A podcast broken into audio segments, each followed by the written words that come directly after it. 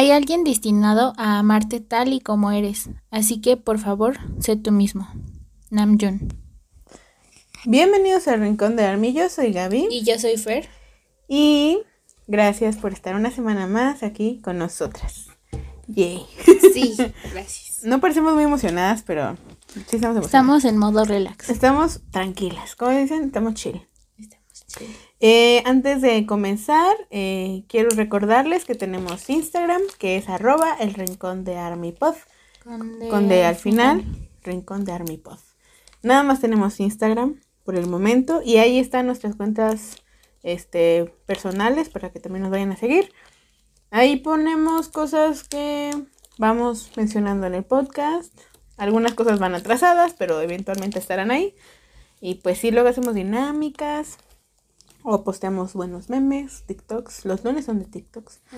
Pero bueno, el día de hoy vamos a hablar del señor cumpleañero Namjoon. Eh, por eso la frase inicial que nos tendría que decir que está bien estar soltero porque algún día llegará alguien especial.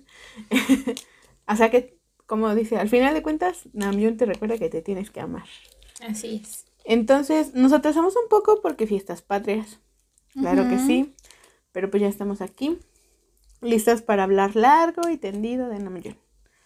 Así que, ¿estás lista para hablar de Namjoon?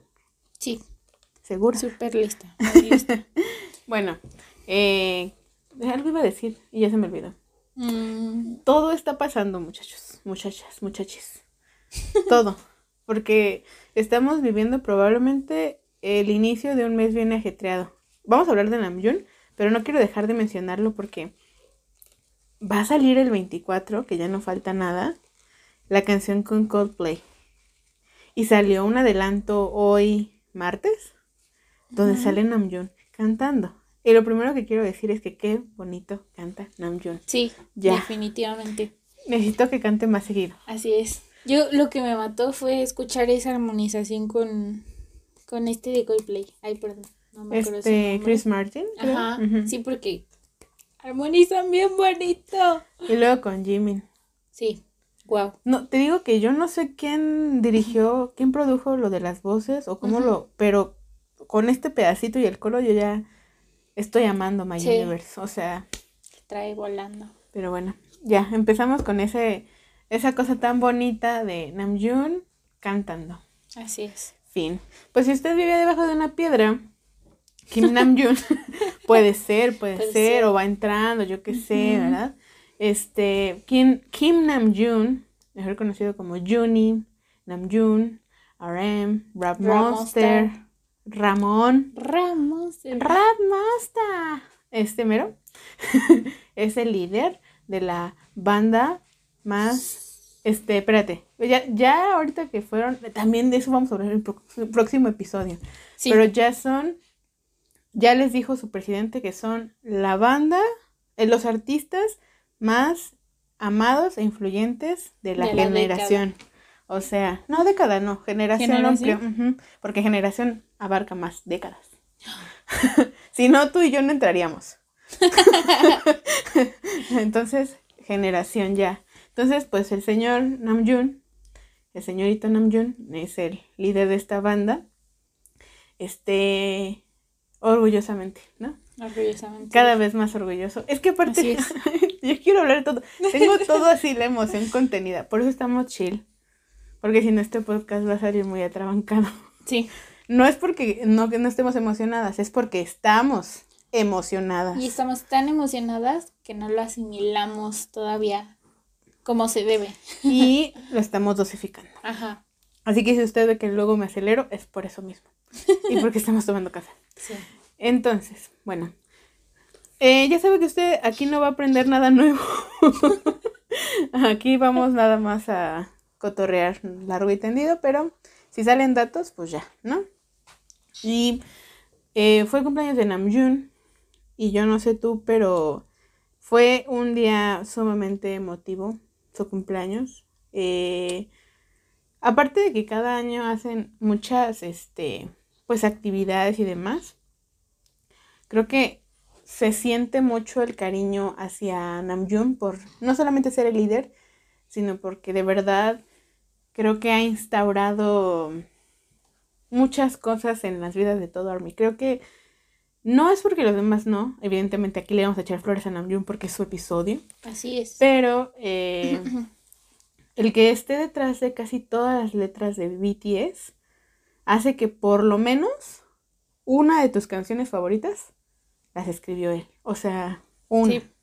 O una frase que te ha marcado, ya la ha dicho Namjoon. Siento que, que eso, eso lo vi reflejado en su cumpleaños y no sé. ¿Tú cómo lo viviste, cómo lo sentiste, qué viste en internet? pues yo ese día no vi mucho en internet porque sabía que me iba a poner a chillar. Porque es que no sé, yo, yo me acuerdo de que es el cumpleaños de Nam y me acuerdo que existe alguien tan maravilloso como él y digo, no mames, gracias Diosito por traerme, por traerme en este momento a la vida. Bueno, no ahorita. Gracias a mis papás que hicieron lo suyo para que yo naciera en el 2001. y que en el 2021 coincidiera. Coincidiera con Namjoon en su cumpleaños. Ya, perdón. Me encanta no, es que todo nos pone genuinamente cursis. O sea, de que sí, en serio. Sí, pero yo ese día de su cumpleaños me metí a una eh, colaboración que hizo Isabel, este, Taitani, en donde este, el, el, chiste era subir una imagen, un dibujo o algo que te inspirara a Namjoon y que estuviera relacionado con las flores o, o las plantas o la naturaleza como a él le gusta. Entonces yo ese día hice dos dibujitos que están en mi perfil. Este, y pues también me gustó porque hice algo que me gustaba y que también nos gusta a los dos. Que es este, la naturaleza. ¿Dibujaste a Namjoon con su bonsai? ajá, con su bonsai. Y la otra lo dibujé leyendo, pero estaba al aire libre. Era el de, de Sup, ¿no? Qué bonito. Yo amaría estar en esas colaboraciones, pero soy no, no tengo habilidades de ese tipo. Pero nada más era así de fotos o algo así. Ah, sí, pero creo que sí le dije Isabel, pero se me olvidó. Creo que vivo en otro mundo. Luego, aparte luego cuando tengo mucho trabajo es como que hay tantas cosas por hacer. Yo, por ejemplo, otra cosa que me gustó mucho fue la que otra vez no participé porque mi, mi guardarropa está limitado. Tengo que empezar a buscar ropa así. Eh, se volvió tendencia y eso me dio mucho gusto, que fue la dinámica que hizo esta Elena en Twitter, eh, que le puso estilo BTS por RM. Y la verdad es que yo no participé, pero me metí a darle corazón a todas las personas que participaron. Que qué bárbaras, cuánto esmero. O sea, desde el hecho de, de que a lo mejor no era exactamente la misma ropa, pero sí te daban la misma vibe, ¿no? Como que buscaron, no sé, el cielo, un ángulo, la pose, como que, no sé, no solamente recrear una foto igual, sino que sí había esa vibra en la foto. Y habían muchas que jugaron con ediciones, me gustó mucho que hicieron este, fotos de, de todo tipo, o sea, porque creo que RM es de, para mí, de los que fotos más bonitas que sube a, a, Twitter, porque generalmente al hombre le encanta, o sea, le encanta salir, ve un arbolito, posa, va a un museo, posa, así casi casi, ¿no? Entonces a mí me gustó mucho esa dinámica, algún día hay que proponernos hacerla. Creo que también depende mucho porque creo que nuestros estilos de ropa ya se van pareciendo más a... Si escucha usted esos son cohetes. Desgraciadamente. Pero bueno, la cosa es que eh, genuinamente... Ah, ya se me olvidó que estaba diciendo. ah, sí, que nuestros estilos creo que tienen más parecido a, a ciertas, o sea, ciertos miembros. Yo me he dado cuenta que podría recrear un look de, de Jean o de Jimmy. Sí. Pero no, o de Tae si me esfuerzo, por ahí tengo que tener. Pero sí, como que siento que me hace falta ese, ese estilo más chill, más... artístico, más... Más tranquilo, más bien. Sí, sí, sí. Pero pues sí, eso me gustó mucho también. Y pues eso esto me inspiró también mucho para que hoy habláramos. Creo que es la primera cosa que, que nos... No sé qué es lo primero, lo primero que, que pensé ahora sobre Namjoon, pero antes me acabo de acordar.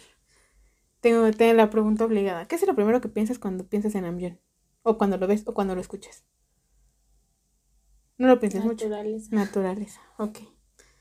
Sí, entonces estamos. Es que para allá iba, justo dije, no me quiero saltar eso antes de ir. Porque justamente mm, la, cosa que, que, creo que caracteriza muy bien a Namjoon es justamente el Namjooning. Namjooning. Eh, no sabemos si lo pronunciamos bien, perdone usted, pero es justamente esta palabra que deriva de su nombre, Namjoon, y el ing, como esta terminación del verbo en en, acción. Como cuando estás comiendo, como cuando estás este, haciendo algo, ese, ese tiempo. en español nunca me acuerdo qué es, pero de que está en proceso, ¿no? Sí, sí, sí. Entonces, eh, me gusta mucho esto porque yo siempre lo he dicho, el Namjoongin, o Namjoongin, como lo quieran decir, eh, es el nuevo Hakuna Matata de Army. ¿Tú qué opinas al respecto? No lo había pensado de esa manera, pero sí. No sé, yo otra vez tuve esa reflexión profunda y dije, tiene sentido, ¿no? Entonces... Sí, sí, tiene sentido. Vamos a hablar justamente de esa primera cosa. ¿Por qué no empezamos por su historia? ¿Por qué no empezamos por sus logros o quién es él? Pues creo que esta palabra condensa en general a Namjoon. No sé qué dices tú.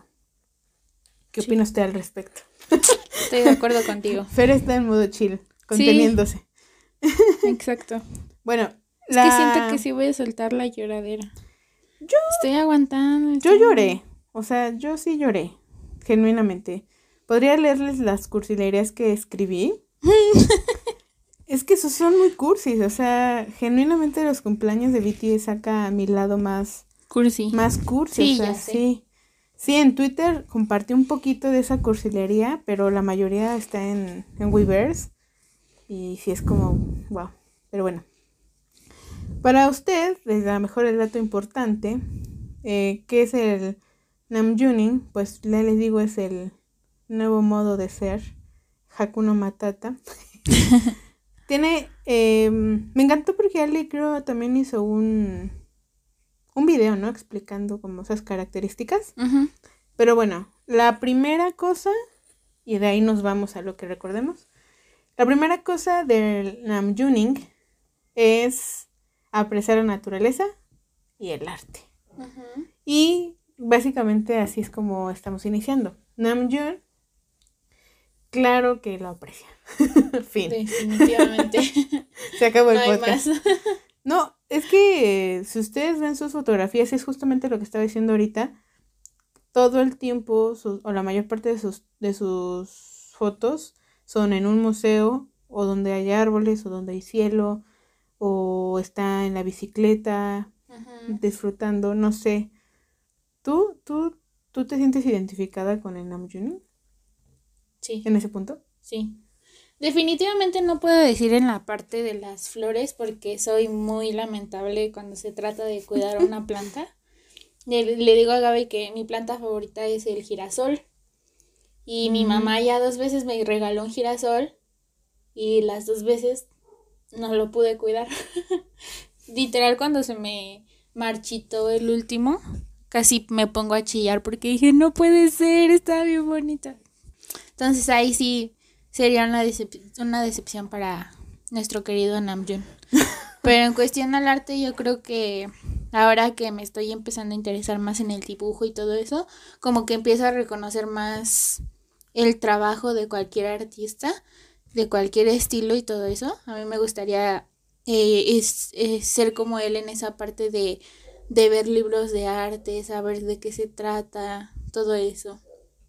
Pero sí, supongo que en esa parte comparto con él el amor al arte. Yo me, me atrevería a decir que es justamente la razón por la cual yo me animé a hacer Army al final. O sea que fue el paso decisivo porque así siendo, bueno, ya que hablamos en un episodio sobre el lado oculto de BTS, que lo vamos a retomar, no se preocupen, sobre esto del concepto visual, del director y cómo colaboran los chicos, me ha encantado saber todas las referencias de arte que hay, pero también el hecho de que, de que de alguna forma, eh, pues eso está presente en videos, está presente en, pues sí, como que en algo cotidiano como las referencias de la música incluso, ¿no? Porque algo que me ha gustado mucho del fandom es que gracias a BTS nos hemos acercado mucho a diferentes aspectos de cultura y de arte. Y yo, por ejemplo, recuerdo, no sé si fue el año pasado, que creo que en Namjoon hicieron un proyecto de donar libros, ¿no? En algún lado, que Namjoon ha donado para edición, editar libros de arte, que ha donado a escuelas de arte. Entonces, pues me gusta mucho eso. Y ahorita genuinamente me estaba acordando también de, de que pues sí, o sea, llegó un punto en el que a lo mejor no sabíamos quién ni por qué, pero sabíamos que había una referencia de cierto libro para las canciones y empezamos a, a leer, ¿no? Este, me gusta mucho eso porque, te digo, al final creo que nos acerca más hacia la cultura y el arte o bueno, creo que en general es lo que se manifiesta mucho y, no sé, tendría que preguntarle, ¿no? Pero, pero siento que esa parte la inyecta mucho en Namjoon. A lo mejor te digo, yo sí sabemos que los otros también leen, que sí, pero hasta siento que él mismo jala a los demás a hacerlo. Por ejemplo, en, en The Soup me sorprendió mucho que él fue el que estaba leyendo Almendra y jaló a Jungi a leer y al final fue algo padre. O que J-Hope también le ha dicho, no, pues es que a mí me gustaría también leer más como Namjoon. Entonces siento que en esa parte, creo que a todos nos jala a querer saber más y conocer. Bueno, un ejemplo sería como en nuestro club de lectura, que los dos libros que hemos leído son libros que ha recomendado o que ya leyó Namjoon. ¿No? Entonces eso de que, por el simple hecho de que Nam lo haya leído, como que te entra ese piquito de saber de qué se trata, ¿no? Sí, aparte se clava mucho. Sí. Y me encanta cómo lee. Ay, sí. De que su cafecito y a leer. Sí. Es muy relajante. Sí, sí, Nosotros, por ejemplo, eh, libros que hemos leído, y eso que no, no sabíamos, ¿no? Pero por cuando empezamos a ver lo de Wings, leímos Demian. Sí. O sea, ya leímos Demian y como que escuchas el álbum diferente. No sé tú. Sí, sí, sí. Y pues genuinamente Namjoon ya lo leyó. También leímos Almendra. Bueno, que sé, también lo ha leído Jungi. Y Almendra también era un libro que no me lo esperaba. No. Como que tiene una temática que nada que ver. Pero sí. Si pudieras resumir de qué trata Demian, ¿qué dirías? Si alguien quiere leer Demian porque ya lo leyó Namjoon. No mames. deja, es como, memoria. como examen de. es que esto está bien. Siento que es de los libros más complejos que he leído, a pesar de que está delgadito. Es muy complejo. Así como para explicártelo. No, pero lo que puedas, lo que puedas. O sea, que por ejemplo, si alguien te pregunta, ¿de qué trata Demiano? ¿Por qué creen que le, qué crees que le gustó a Namjoon del libro? ¿Qué le dirías? es que me estoy, haciendo memoria. bueno, esa, esa no me la Te la dejo más fácil. La de almendra. Ah. Más, está más cerca. Ah, sí, sí. Está más cerca. Eh, es que Almendra habla sobre un chico que literal, este, le dijeron que que nació con las pepitas de atrás del cerebro muy pequeñas. es una mm, parte que segrega una... Las emociones. Ajá, pero una sustancia química. Ah, ajá, Es que, es que dijiste ah. pepitas. No, no sé, no son pepitas, no sé. Pero es una parte del cerebro. Ajá, es una parte del cerebro con la que creció muy pequeña de acuerdo a lo promedio. Y por eso su mamá decía que tenía pequeñas almendras en su cerebro. Por eso se llama así el libro. El chiste es que por esto el chico no tenía sentimientos ni expresiones. De eso, de eso se trata el libro, de cómo él, este chico, este, lleva su vida, las experiencias que vive, al ser alguien sin emociones ni sentimientos. Este, en general es eso, porque si les digo más, siento que ya les estaría haciendo muchos spoilers y no. Así. Exacto. También es el hecho de que algo que he notado de las temáticas de los libros que le gustan a Namjoon es que tienden a ser diferentes. Como que sí busca los libros por la historia. Entonces, pues sí, me gusta, me gusta la idea de que, de que sean diferentes. Yo, por ejemplo, no sabía que había libros que ya leí que leyó Namjoon. por ejemplo, yo ya también leí este La Metamorfosis de Franz Kafka. Ah, sí, sí, sí, yo también. Eh, ¿También ya lo leíste? Sí. Yo no sabía que lo había leído Namjoon. Fue como de... Oh, No, pues sí. Según esto, eso también es un buen clásico, pues, si quieren leer alguno. Es chiquito, literalmente un día, este, Gregorio Samsa despierta y está convertido en cucaracha. Sí. Y tiene que lidiar con su vida diaria, o sea, digamos que es como un godín, entre paréntesis, ¿no? Y tiene que lidiar con su familia, que es de cierta forma, y su jefe y todo, pero ahora convertido en, este insecto. No sé si es cucaracha o es... Bueno, todo lo describe como una cucaracha, ¿no? Ajá, sí, como un insecto grande. Yo así me lo imagino. Pero es eso, y al final trae reflexiones muy interesantes y son de esos libros que por lo menos a mí me han cambiado. No, no he salido bien de esos libros. También otro que no sabía que ya había leído Namjoon era el de este. Era este de 1984. Ah, sí, sí, sí.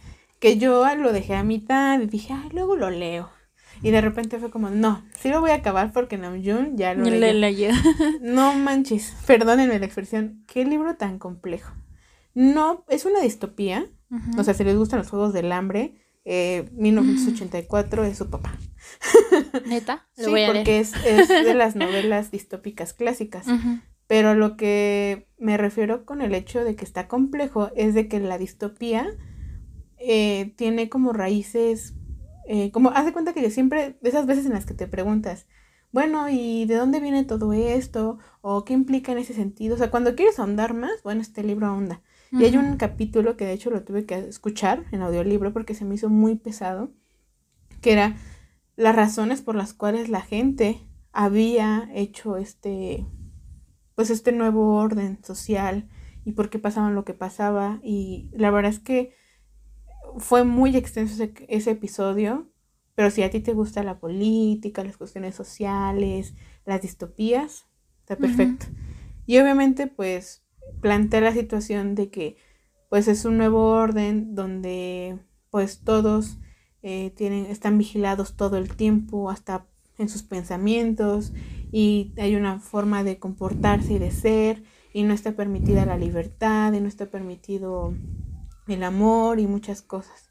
La verdad es que está muy interesante y pues sí. Solo lo acabé porque Namjoon. sí, hay otro que, bueno, estaba, hay muchas listas, antes era más difícil saberlo, ahorita ya hay muchas listas de libros que ha leído Namjoon. Y según esto también dicen que ha leído la de Yo antes de ti de Jojo Moyes. No he, no he leído el libro, pero he visto la película. Me ha llamado la atención ver el libro pero me ha llamado la atención también que ha leído Murakami. Está el que está basado Spring Day, que es una es un pequeño texto, ese sí es creo que de los más chiquitos que se llama Los que se alejan de Homelas de Úrsula oh, Le Guin. Igual todos estos podemos hacerles un post por si quieren.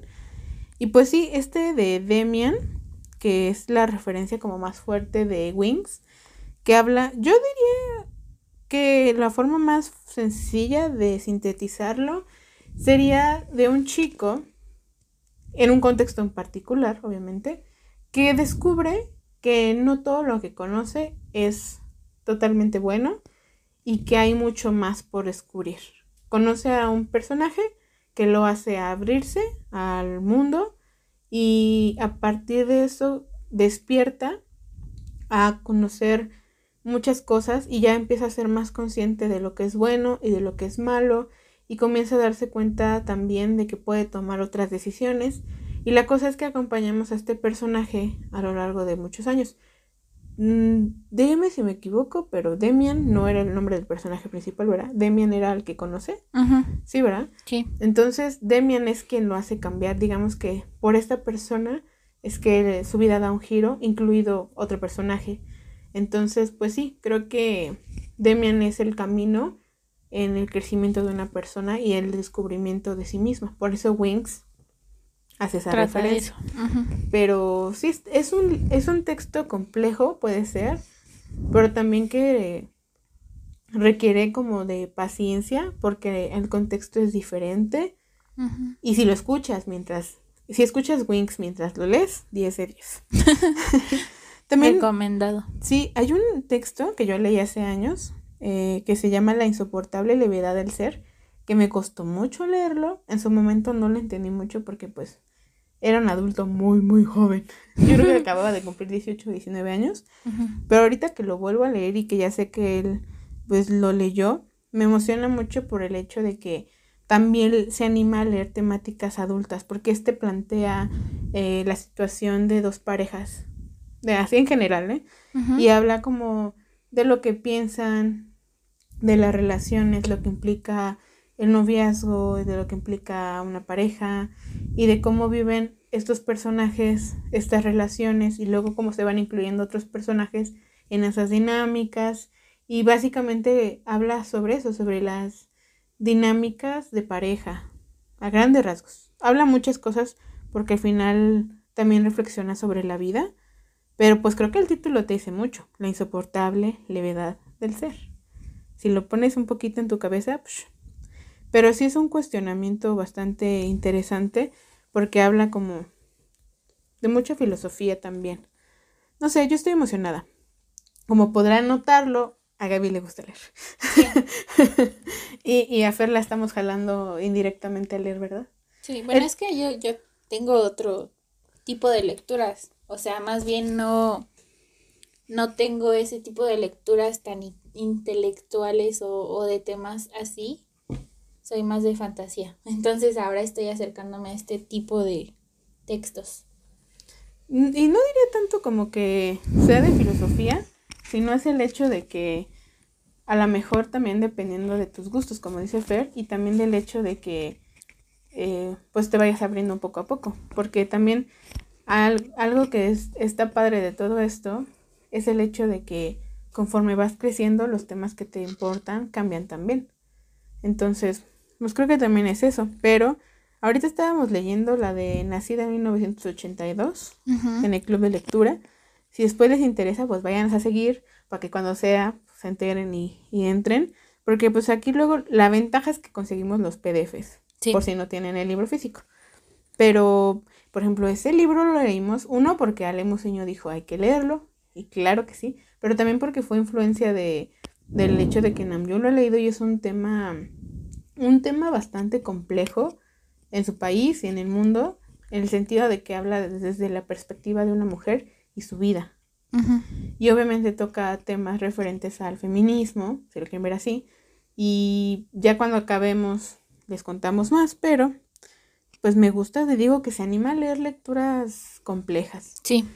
Entonces, también esto de los museos me gusta mucho porque no sé, pero yo no sabía que hay gente que va o intenta ir a los museos a los que ha ido Namjoon y no solamente recrear las fotos, sino a ver qué es lo que le gusta.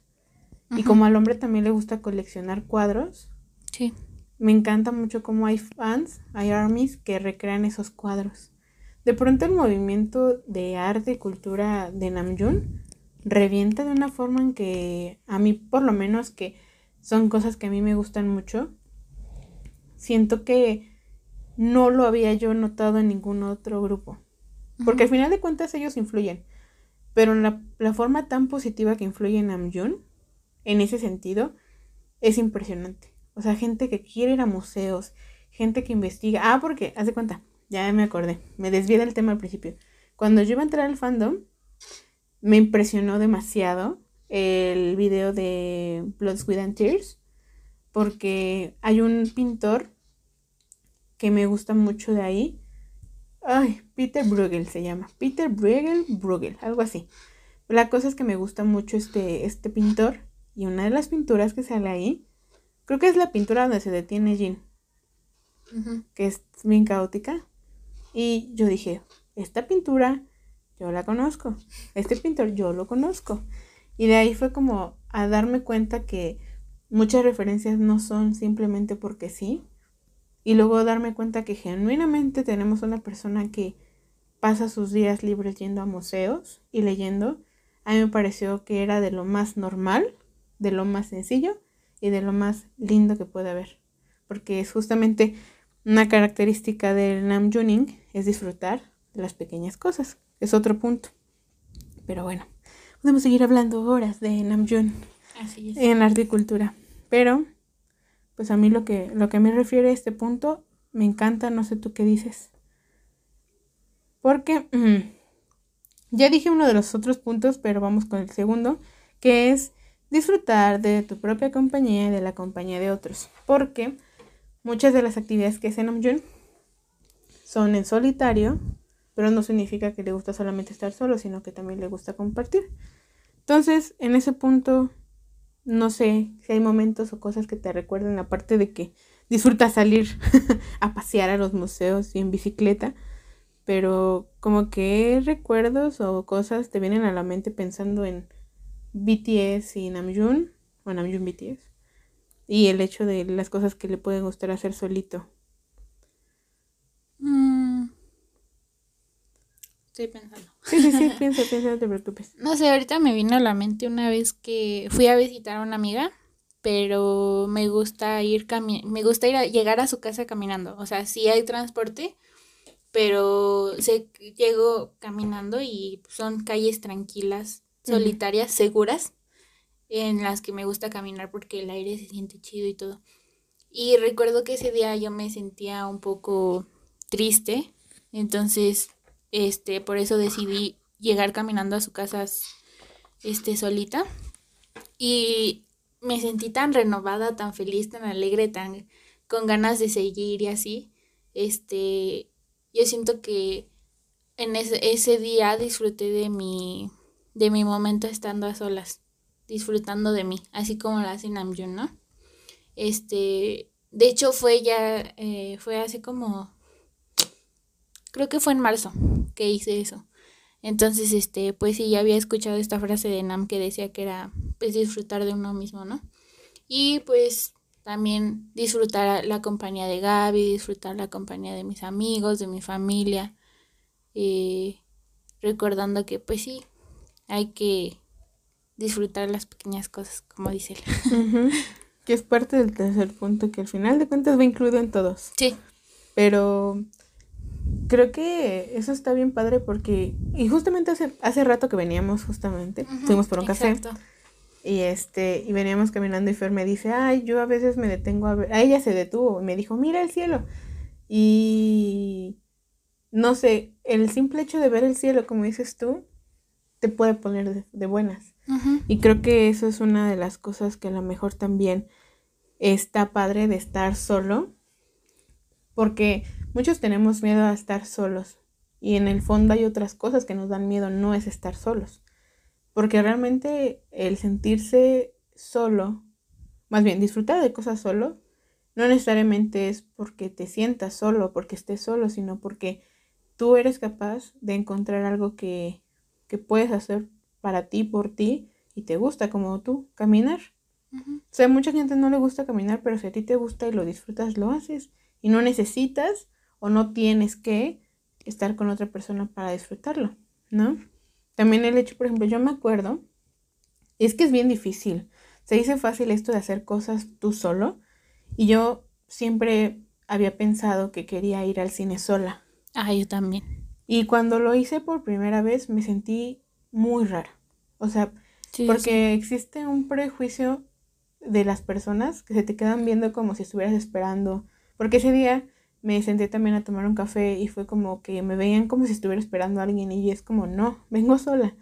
Y es el hecho de también yo pensaba, no es que han de pensar que si estoy sola, que si no tengo novio. O sea, como que hasta yo misma comencé a tener ideas que no tienen nada que ver.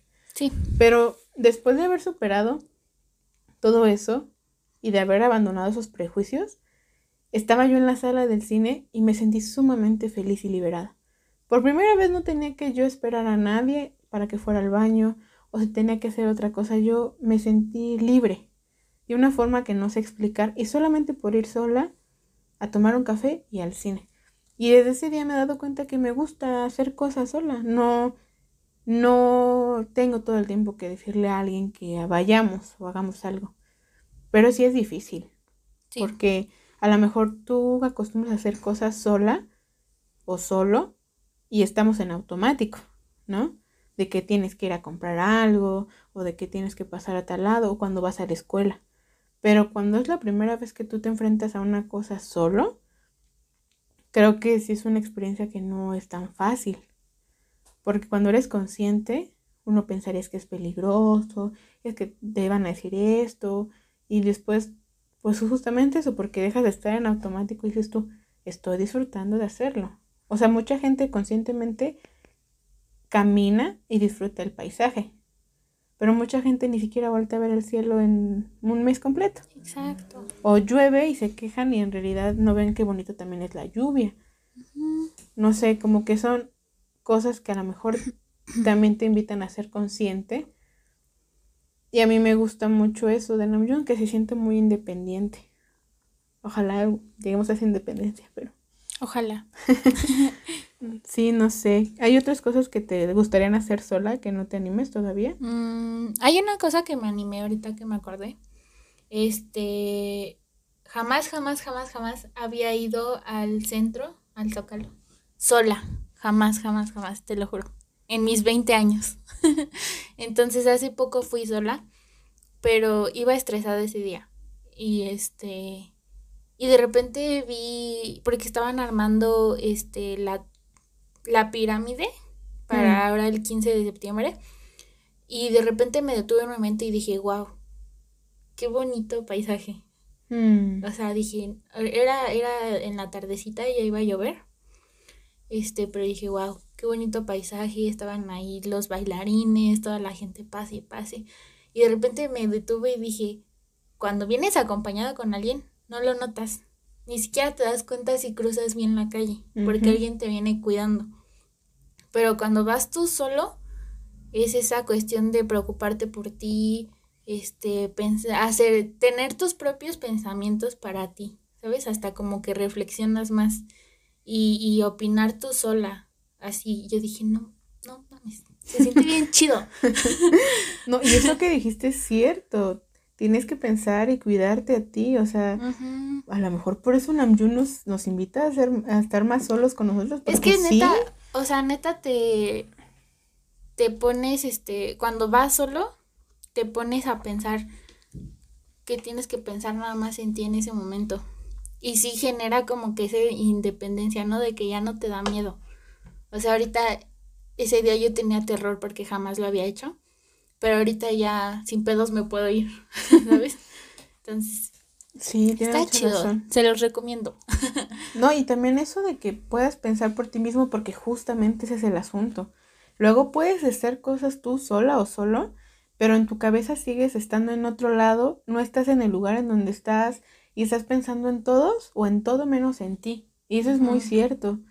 Creo que ahorita le llaman, o sea, diferentes maneras, ¿no? Que si, este, como estar presente, mindfulness, muchas cosas que hablan de eso. Pero es que una práctica tan sencilla como estar solo habla mucho del amor propio. Nunca lo había pensado así. Yo tampoco. Wow, gracias. Wow, qué reflexión acabamos de llegar. Sí, y, creo que ni siquiera tendrías tú que salir para experimentarlo. Porque en tu casa a lo mejor puedes hacer algo tú sola o para ti y estarías haciendo eso. Pero sí, increíble wow. me, quedé así pensando de wow. No, y es que aparte a mí me llama mucho la atención porque em, justamente a veces con esto de que estás solo y acompañado, no es como que está peleado. Porque justamente me gusta pensarlo con Namjoon en el sentido de que es sumamente independiente pero al mismo tiempo ama estar con sus miembros y cuando está, creo que Namjoon se siente muy presente cuando está con ellos. O sea, hay momentos ahorita que se me vienen a la mente donde Namjoon en conciertos se les queda viendo. De, Como de orgullo, no sé. O cuando está en entrevistas, es el primero en notar si dicen alguna burrada o si están haciendo algo y luego los regaña o los voltea a ver como diciendo qué onda. Pero al mismo tiempo habla de que él sí está muy presente ahí, no está divagando, está ahí viendo a sus miembros. Y también cuando en los conciertos me gusta mucho, ahorita estamos hablando de Namjoon, ¿eh? Pero me gusta mucho como los discursos de Namjoon eh, te hacen sentir calidez, que igual ya nos vamos ahorita, ¿no? Pero, y eso habla de que una persona que tenga esa calidez en sus palabras es porque sabe estar solo y también acompañado. Porque no valoras la compañía si no te ausentas. Entonces, por eso también es una cosa que a lo mejor ya, ya profundizamos en algo filosófico, pero el amor propio está presente en el mensaje de Namjoon y creo que puede ser una buena invitación. Si tú nos escuchas y te cuesta trabajo intentar hacer algo por ti mismo o por ti misma, inténtalo. Porque haciéndolo te vas a dar cuenta de que eres capaz que no pasa nada y que cuando estés con tus, la gente que quieres, la vas a valorar mucho también. Entonces, gracias, Namjoon. Exacto. qué bonito. Qué bonito. No, sí. Creo que, bueno, ya podemos tocar el tercer punto de Namjooning para cerrar esta parte. Pero justamente la, la tercera cosa de Namjooning es justamente hacer las cosas que amas. I live, so I love. I live so I love. I live so I love. I live so I love. es que es un himno. Sí. O sea, es un himno. Si usted no sabe qué canción es, trivia, love. Porque si vives, amas. Entonces, ves los tres puntos y dices, tú tienes todo el sentido del mundo. Aprecias la naturaleza y el arte, disfrutas de tu compañía y de la compañía de otros y, y dedicas a hacer las cosas que amas. Y es que, vamos, se dice fácil. Pero creo que la primera interrogante, y tú no me dejarás mentir, es, el primero, preguntarte qué es lo que amas hacer. Muchos pasamos en automática la vida y no sabemos que nos gusta. Pero parte de eso es porque no nos abrimos a experimentar y vivir. Y a veces el miedo no nos deja. Pero cuando te preguntas a ti, ¿qué es lo que a mí me gusta? No lo que le gusta a mi mamá, a mi papá, a mis hermanos, mis amigos, etcétera, ni a tu pareja. Lo que te gusta a ti es cuando yo creo que es el primer punto difícil, pero que te, también te lleva al amor propio. Porque ¿cuánto tiene que pasar o qué cosas tienes que hacer para que por primera vez sientas que estás en algo que de verdad es lo tuyo? ¿Verdad? Dime si no es difícil eso. Sí, sí. es, que se dice fácil, pero yo, por ejemplo, tengo 27, casi 28, en octubre es mi cumpleaños. Entonces, es que no me voy a cansar de decirlo hasta que sea octubre. Pero veo así mi vida, este pedazo de vida que llevo ahorita recorrido, y muchas veces hacía cosas que amaba, pero no sabía que yo las amaba, hasta que dejé de hacerlas. Por ejemplo, ahorita que venimos platicando, una de las cosas que descubrí y con el tiempo fui reafirmando lo mucho que la amaba era la danza. Por muchos años, danza regional en la primaria, obligatoria, porque 10 de mayo, ¿no? Pero en la secundaria fue algo que yo escogí. Pero como fue continuo, fue como de ah, primaria y luego secundaria. Y luego, en la preparatoria igual, mi optativa de artes era la danza. No lo dudé, de hecho investigué si había danza regional mexicana y me metí. Y, fue de las mejores experiencias, pero cuando entré a la universidad y ya no había danza, algo, algo en mí cambió. Y justamente, ay, vamos al punto triste, recordando que aquí amamos Black Swan, cuando salió la canción de Black Swan y hablaba de la frase de que un bailarín muere dos veces, la primera cuando deja la danza y la segunda es cuando muere realmente, esa me caló, porque me hizo darme cuenta que genuinamente amaba la danza y quizás la amé mucho. Pero como que hasta que no acabó, fui más consciente de lo mucho que la amaba. Y me ha hecho pensar, Namjoon, que tengo que volver a bailar. Gracias, Namjoon. Entonces, eso, por ejemplo, en mi caso, la danza. Otra cosa que yo amo hacer, que no sabía que amaba hacer, era, por ejemplo, este, pues enseñar, que fue al final por lo cual decidí también dedicarme a, a estudiar pedagogía. Y no necesariamente enseñar a niños, enseñar a gente de todas las edades y todo eso. Y otra cosa que me di cuenta que amo son los libros. o sea, sé que pues a lo mejor pareciera que uno a lo mejor descubre sus pasiones muy, muy rápido, pero yo, yo cuando era chiquita, no recuerdo mucho, ¿no? Pero mi mamá eh, me llevaba a, bibliotecas a leer porque no teníamos dinero para comprar los libros. Y en la secundaria, primaria casi no me acuerdo de haber leído yo así como por quinto y sexto, no recuerdo. Y en secundaria de plano abandoné la lectura, pero me acuerdo que en la prepa, no sé por qué razón, nos dejaron leer un libro de Oscar Wilde. Y yo nada más recuerdo estar llorando con uno de sus cuentos y mi mamá me dijo, ese era tu cuento favorito cuando eras niña. Y yo, ¿en serio? Entonces como que yo reconecté con una cosa, una memoria de la infancia que ni siquiera me acordaba y fue como bonito. Entonces, después de muchos años, pues me desbloqueé y volví a leer. Entonces, hoy puedo decir que me gusta leer. También me gusta ser fan. Fan de, o sea, pero de todo, o sea. Sí, sí. Si yo soy fan de algo, soy fan. Y aquí estamos. Lo sé. Entonces, no sé. Y me he dado cuenta también, haciendo lo que amo, que hay cosas que no puedo hacer y que yo no, no sé tú, pero, oye, me cuentas ahorita, pero pensando lo que me gusta hacer y de lo que yo amo, también me he dado cuenta de que eso habla mucho de quién soy y también de lo que yo no soy. Entonces a veces eso me ha ayudado a no compararme. Porque yo, por ejemplo, jamás, y no es que no lo intente, lo he intentado. Hice un dibujito por Namjoon hace tiempo, tú lo viste.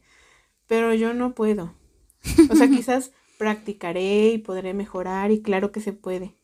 Pero mis habilidades no están nada que tenga que ver con el dibujo, la pintura, escultura, nada de eso. Si toco una mandolina es porque, o sea, la vida me dio la posibilidad, ¿no? Sí, sí, sí. Pero, pero a este punto ya no, ya no quiero hacer todo porque los demás lo hacen, sino que busco a lo mejor hacer lo que más o menos veo que me gusta y por ahí seguir encontrando. Por ejemplo, si me gusta leer, ver qué otras cosas leer. Si me gusta bailar, primero regresar a bailar. primero regresar a bailar. Entonces, no sé, como que mi reflexión final, para que ya Fer hable, es que también el hecho de que tú tengas algo que ames hace que la vida sea más disfrutable. Te los juro. O sea, BTS genuinamente es algo que amamos, por eso hay este podcast. Pero si no hubiera eso, genuinamente seríamos robots en rutinas que a veces no nos gustan y no disfrutaríamos de las cosas. Pero a veces dices tú, bueno, organiza, porque hay que saber organizar la vida, ¿no? Pero si tú dices todo el tiempo trabajo, ¿a qué hora disfrutas? Si tú todo el tiempo estás en la escuela, ¿a qué hora disfrutas? Y con que hagas cinco minutos o diez minutos o una hora al todos los días o cada semana lo que tú amas, definitivamente la vida es más bonita. No sé tú. Pero sin eso no seríamos. ¿Qué es lo que ama Fer? Cuéntanos. Ahorita que estabas hablando me puse a reflexionar de lo que ha pasado desde que estoy en secundaria. Vi mi vida pasar. mi vida pasar.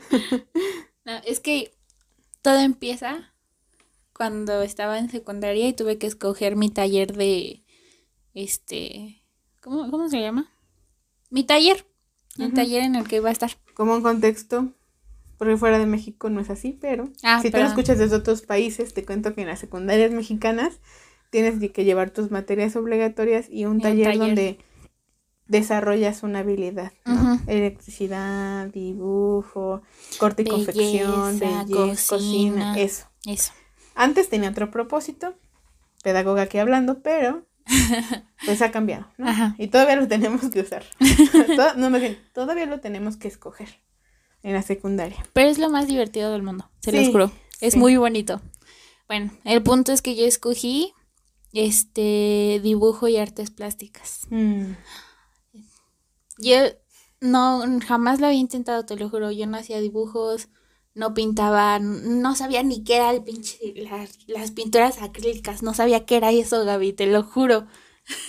Estoy en shock porque uno pensaría que has dibujado, que te ha gustado eso toda la vida. No, no, o sea, hasta que llegué a ese punto me di cuenta, ¿sabes?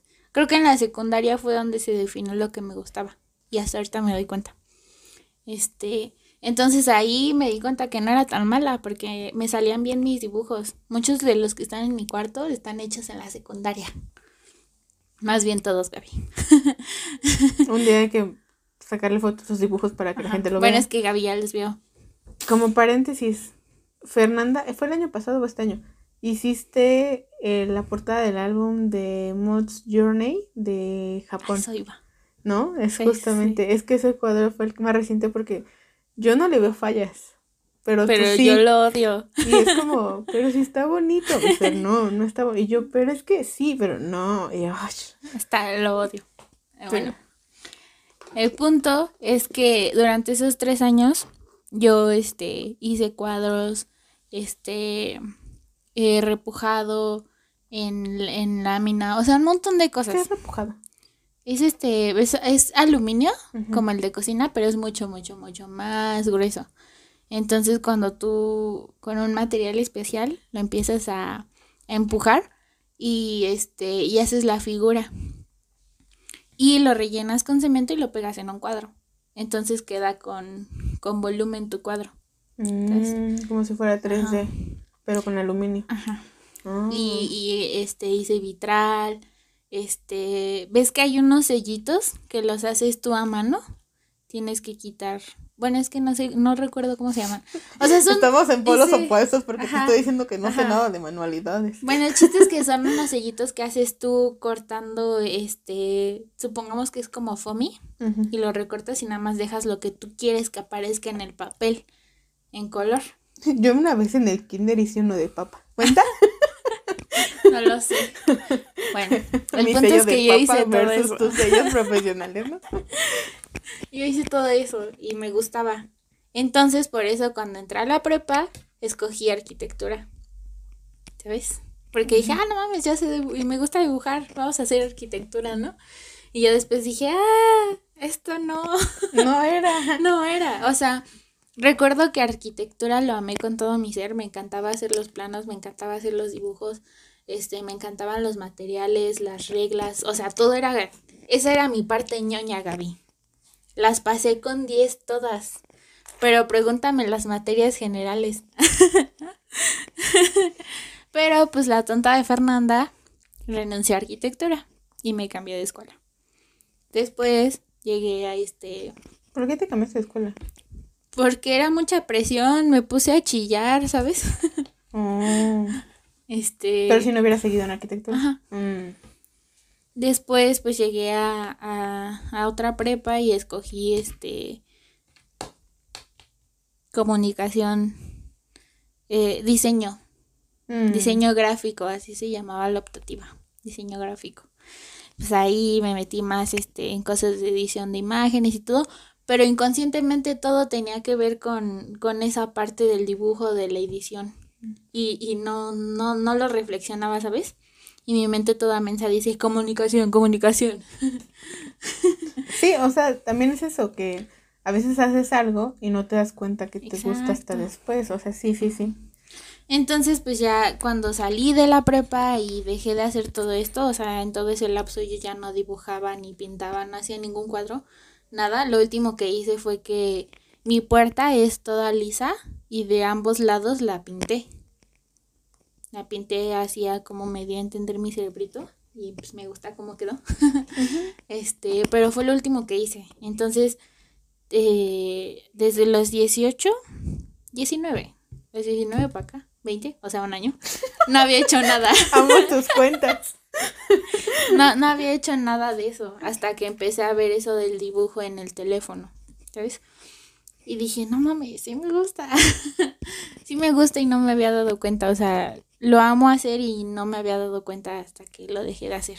Y hasta ahorita me di cuenta de ese, de esos pasos que di, ¿sabes?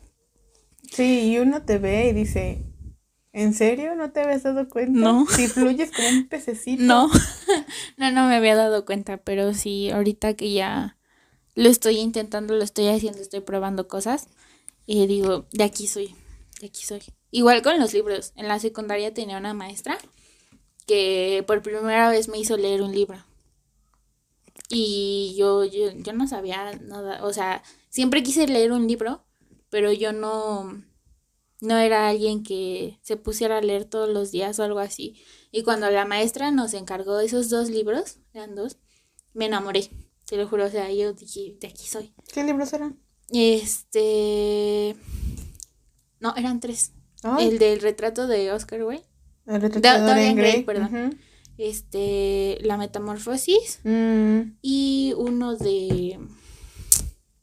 Sí, me fue el nombre. Es este, de esta canción de Oye, Carlos. Ah, de José Emilio Pacheco, Las batallas en el desierto. Esa. Y otro. Oye, pues leíste clásicos. Sí. Yo siempre he pensado que los clásicos nunca fallan. No. Nunca pasarán de moda. No. No, pues sí, con Y, otro más, pero ese sí no me acuerdo el nombre. Pero desde ahí me, me gustó mucho y ya de repente mi tío me prestaba libros y llegó un, este, todavía no creían en los reyes. ya no creía en cosas de niños y aún así me llegaron cosas de niños. Creo que no hay nadie. De, de... todas formas, por si acaso, Gaby. Por si acaso. No, nuestro, nuestros estadísticas dicen que no hay nadie. Por si acaso. En un rango que pero Por si acaso. Mira, el jean le quitó la ilusión a todos. Así es cierto. Así yo me siento en este momento. De todas formas. Ok. Nosotros no. ¿Sí te dice el chiste? Sí, sí, sí, sí entendí el chiste.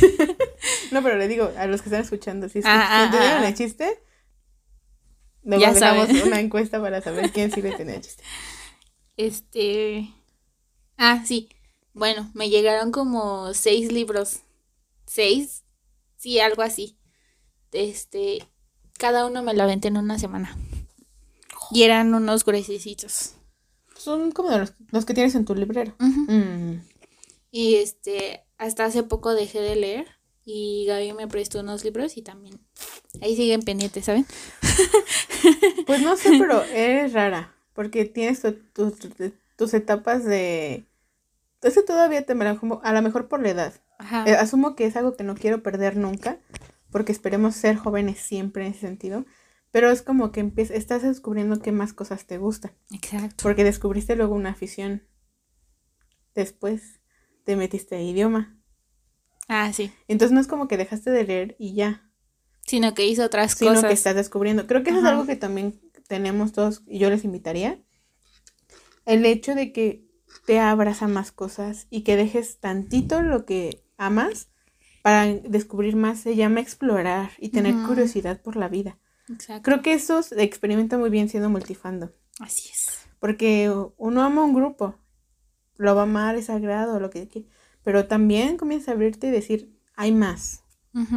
Y al, final de cuentas, no es que dejes eso para siempre, sino porque te estás abriendo más cosas. Porque como diría Albert Einstein, una mente que se abre, se abre, no vuelve a ser el mismo tamaño. Algo así, ¿eh? perdón, Albert Einstein. Buscaré la frase porque no tengo ahorita la frase. Pero creo que es eso también. Es, descubriste algo y por eso dejaste de leer. Sí. O sea, pero aún así me di cuenta que me encanta leer.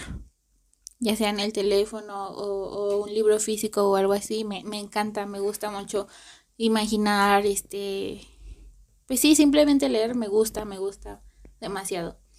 Este, y yo creo que ese era mi mensaje. Ahorita, después de mi largo cuento.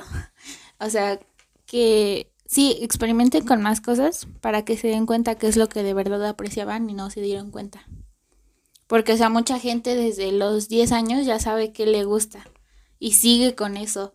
Pero a mí me llevó 20 años darme cuenta que me gusta dibujar y lo amo al igual que me encanta este, leer libros, y no me había dado cuenta hasta que lo dejé de hacer. Pero lo podemos volver a retomar. Exacto, no, todavía lo estoy retomando, lo estoy retomando, pero... Luego también te gustó, bueno, yo siento, ¿no? Te gusta abrirte más a las culturas asiáticas. Sí. Eso es algo que también me di cuenta, que no te has dado cuenta tú. No. Porque tú ya ves como que series tailandesas o chinas, o de cualquier lado, pero ya no ya no es tanto como de que, ay, ¿de qué país es? O no es porque es coreano, sino como que también te abriste eso y está padre. Si no lo ibas a decir, ya tú lo reconozco porque es algo muy bonito. Ah, gracias. Y yo como mensaje, la Gaby pedagoga, la Gaby pedagoga les va a decir algo. Eh, para las personas que están en preparatoria, que ya terminaron la preparatoria, o que ya se supone que debían estar en la universidad, yo les voy a decir algo muy importante. Muchos se estresan porque justamente lo que dice Fernanda, hay que encontrar lo que uno ama y hacerlo. Pero no, no se estresen tanto por lo que van a estudiar. Porque a veces uno ya tiene la respuesta mucho antes. Solamente es cosa de pensarlo un poquito más y darse cuenta que a lo mejor la respuesta siempre estuvo ahí de lo que es lo que queremos estudiar. Y también darnos cuenta que aunque tú estudies una cosa, no significa que es lo único a lo que te vas a dedicar en tu vida. Y se los digo yo ya con 27 años porque he trabajado de cosas que no tienen nada que ver con lo que yo estudié. Y no significa que no lo voy a, no voy a hacerlo, pero significa que justamente hay muchas cosas que puedes hacer y pues eso, creo que parte de conocerte más es darte cuenta que puedes ser buena o bueno en muchas cosas, no nada más en una. Entonces, si, porque luego uno acaba la carrera y se siente triste porque no encuentra algo de su carrera y siente que el mundo se te cierra. Y no, la verdad es que está en nosotros darnos cuenta que hay mucho más que podemos hacer porque no somos lo que estudiamos, somos mucho más. Somos lo que amamos y cómo lo amamos. Entonces, por eso es importante ver qué es lo que amamos, porque eso dice mucho de una persona. Entonces, si en ese momento llega el mensaje para ti, pues eso. Tómalo con calma y practica el namjuning, porque mira hacia dónde nos lleva a reflexionar. Yo, voy a decir algo muy, muy chistoso, pero es un ejemplo. Sí, sí, sí. No sé si han visto The Good, The Good Doctor, que mm. es el doctor autista. Hay un personaje, que se me olvidó el nombre, que era policía. O sea, él estudió, él se dedicó a policía, pero de repente dijo, quiero estudiar medicina.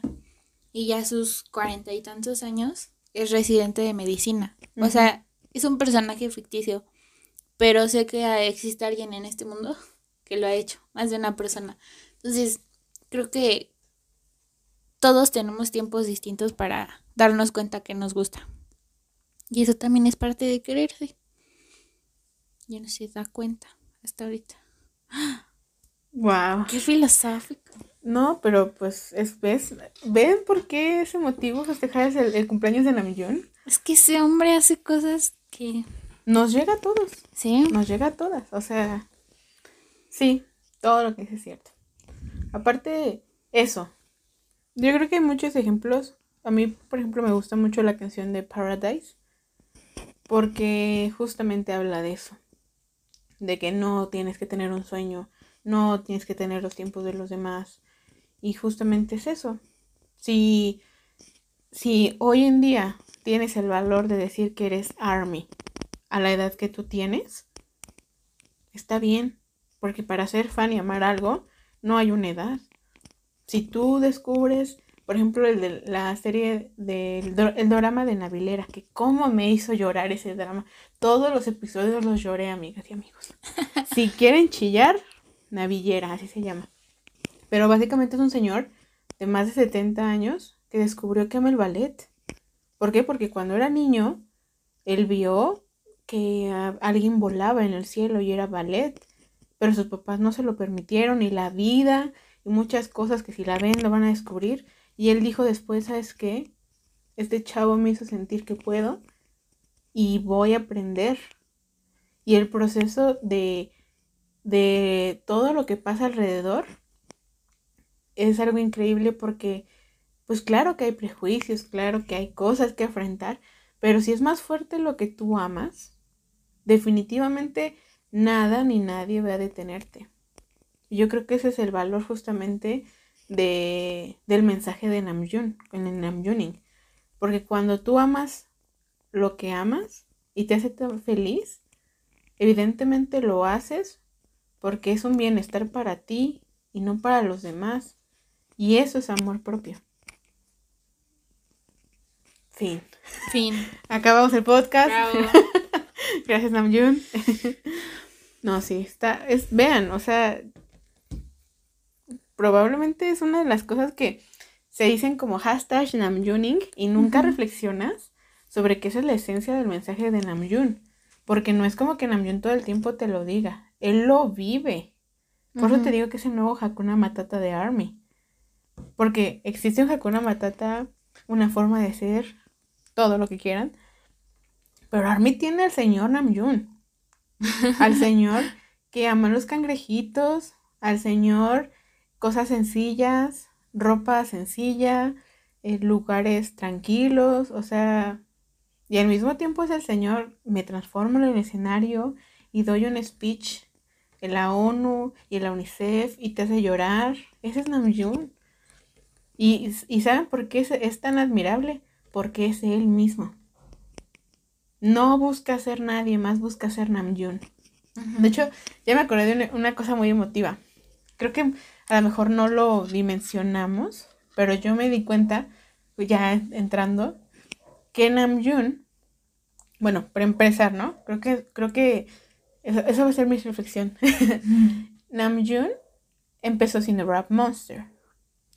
Pero vean como un apodo lo hizo reconocido, ¿no? Y todo, porque era rapper underground, tenía un estilo. Y después dijo, ¿sabes qué? Yo no me siento identificada con Rap Monster yo no me siento un monstruo. O sea, antes, antes su estilo, sus letras, claro que lo identificaban, pero después él tuvo el valor de reconocer que no era eso. Y se quedó con RM. Y su firma en los raps era RM. Colaboraba y salía RM. Pero no sé si te acuerdas que cuando salió Winter Flower, él, no, él no dice RM, dice Nam. Sí. Creo que cuando tú y yo lo entendimos, porque sí me acuerdo que lo comentamos en su momento, pero fue como firma como Nam. Y eso significa quién nos está hablando en las canciones. A veces no nos habla RM, a veces nos habla el, el, humano que hay detrás de RM. Entonces me encanta cómo eso queda muy impregnado en las canciones. Y ese día que Namjoon habló como Nam y empezó a cantar, y ese es otro asunto. Sí. Siempre hemos identificado a Namjoon como un rapero. Pero ahorita que estamos en la fase en la que hasta él mismo yo creo que se está desafiando a cantar, porque él también dice, no puedo, yo no sé, igual que Suga. Pero están tomando clases y se están abriendo y él, ahora él, en el adelante de My Universe, canta. No está rapeando. En Permission to Dance, canta. Y así muchos otros ejemplos donde... Fix You. Exacto donde está cantando. Entonces, me da, me da mucho gusto ver este crecimiento de Namjoon porque habla justamente de cómo él se sigue abriendo cosas nuevas. Creo que es algo que comparte con el Chungo porque nacieron en septiembre. Ándale. Seguramente es el signo zodiacal. Pero sí es esa vibra. No sé. Ese, esas cosas son cosas que no quería dejar de reconocer porque es precioso. Ay. Qué reflexivas nos pusimos. Oh, es que Namjoon te llega. Sí. O sea, cuando les digo que me puse cursi es porque me puse cursi. Sí. O sea, de verdad. No sé. y, esperamos que todo lo que les dijimos, o sea, no nada más sea como que la, la anécdota de nuestras vidas, sino que se pongan a pensar en qué momento les pasaron este tipo de cosas. Porque, o sea, yo también, nada más escuchando lo que dijo Gaby, pues yo también como que fui a lo más profundo de mi mente y dije, órale, eso me pasó y ni me di cuenta. Y ni siquiera es tanto como que yo me haya dado cuenta, es que fue efecto Namjoon, o sea, no hay más, definitivamente. O sea, yo, por ejemplo, estaba yo pensando, porque en cada cumpleaños les digo que me da esa idea de pensar qué es cada miembro para mí, ¿no? Este, y concluyo lo, lo evidente, que no sé si ya se han dado cuenta, no lo sabían, Namjoon es mi bias wrecker.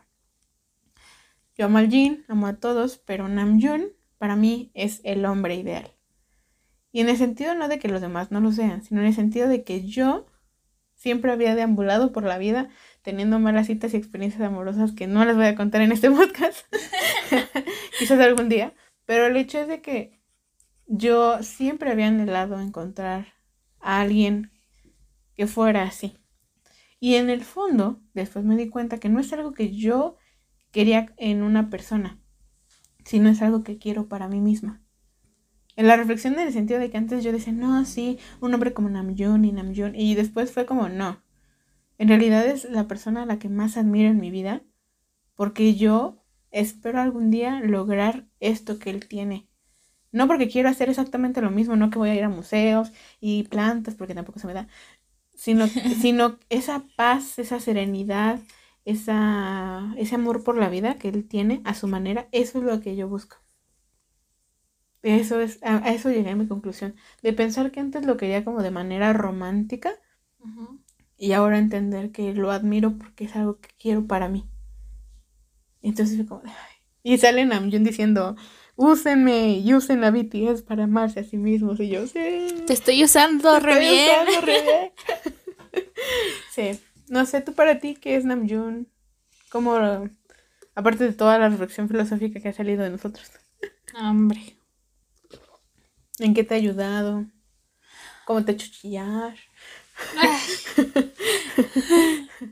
Yo siento que es uno de mis lugares seguros, definitivamente. Yo siempre, siempre que me siento triste, me acuerdo de eh, eso que dijo Gaby, úsenme, y usen a BTS para amarse.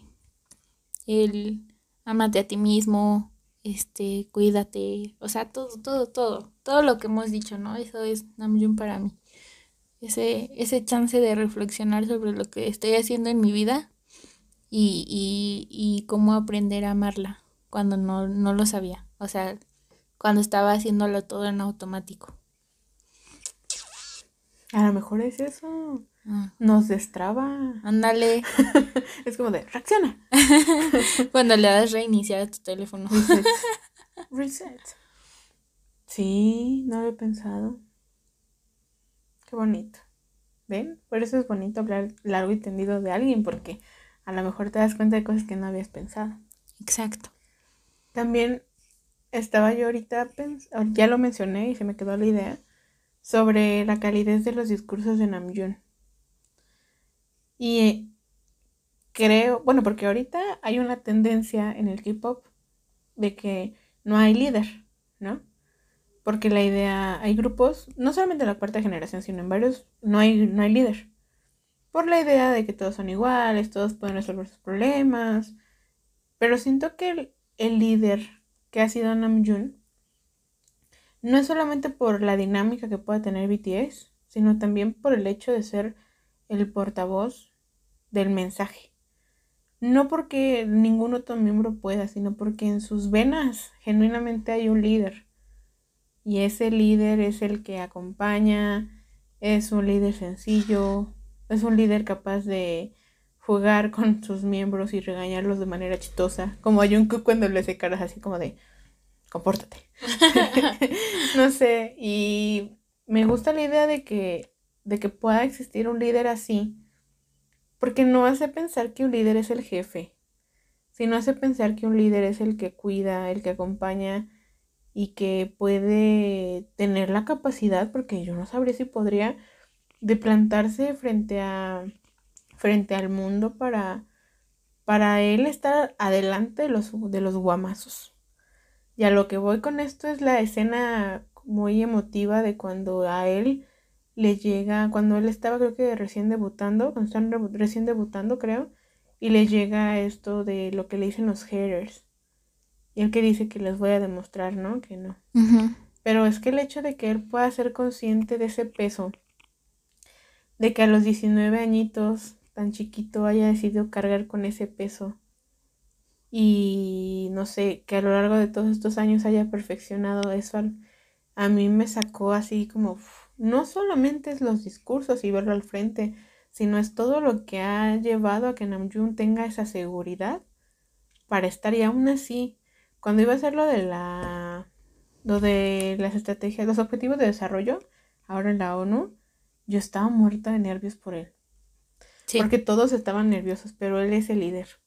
Y de alguna manera él a él se le carga. Yo decía, no sé cómo iba a ser, ¿no? Ahorita ya vimos que todos hablaron afortunadamente, pero se le veía su cara cansada de que no durmió, de que bajaron y luego luego al speech, o sea, y ver que al final todo se eclipsa por lo que dice y lo que dicen los demás, que algo bien cañón, yo no había notado eso, pero si tú ves con atención los videos, no solamente los miembros están requete orgullosos como Jungkook, que siempre ve a Namjoon de una manera impresionante, sino que siento que apoyan su confianza y su seguridad en él. En una entrevista, si, si Namjoon está tranquilo y relajado, la entrevista fluye. Si Namjoon en un discurso está fluyendo, todos se sienten más tranquilos.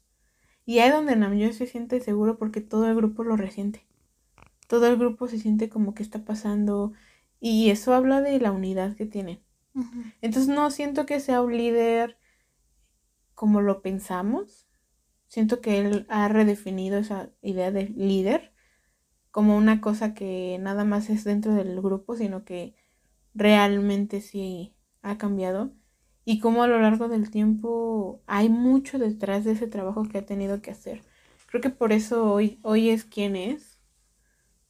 Y no sé, yo ese día reflexionaba, ahora viéndole la ONU, no es tanto el logro de haber estado ahí, porque claro que sí, pero es el hecho de todo lo que han tenido que pasar, todo lo que ha tenido que crecer Namjoon para poder tener la confianza de decir, sí, claro, yo doy un discurso en el Met Gala, donde está la primera dama de mi país. Así.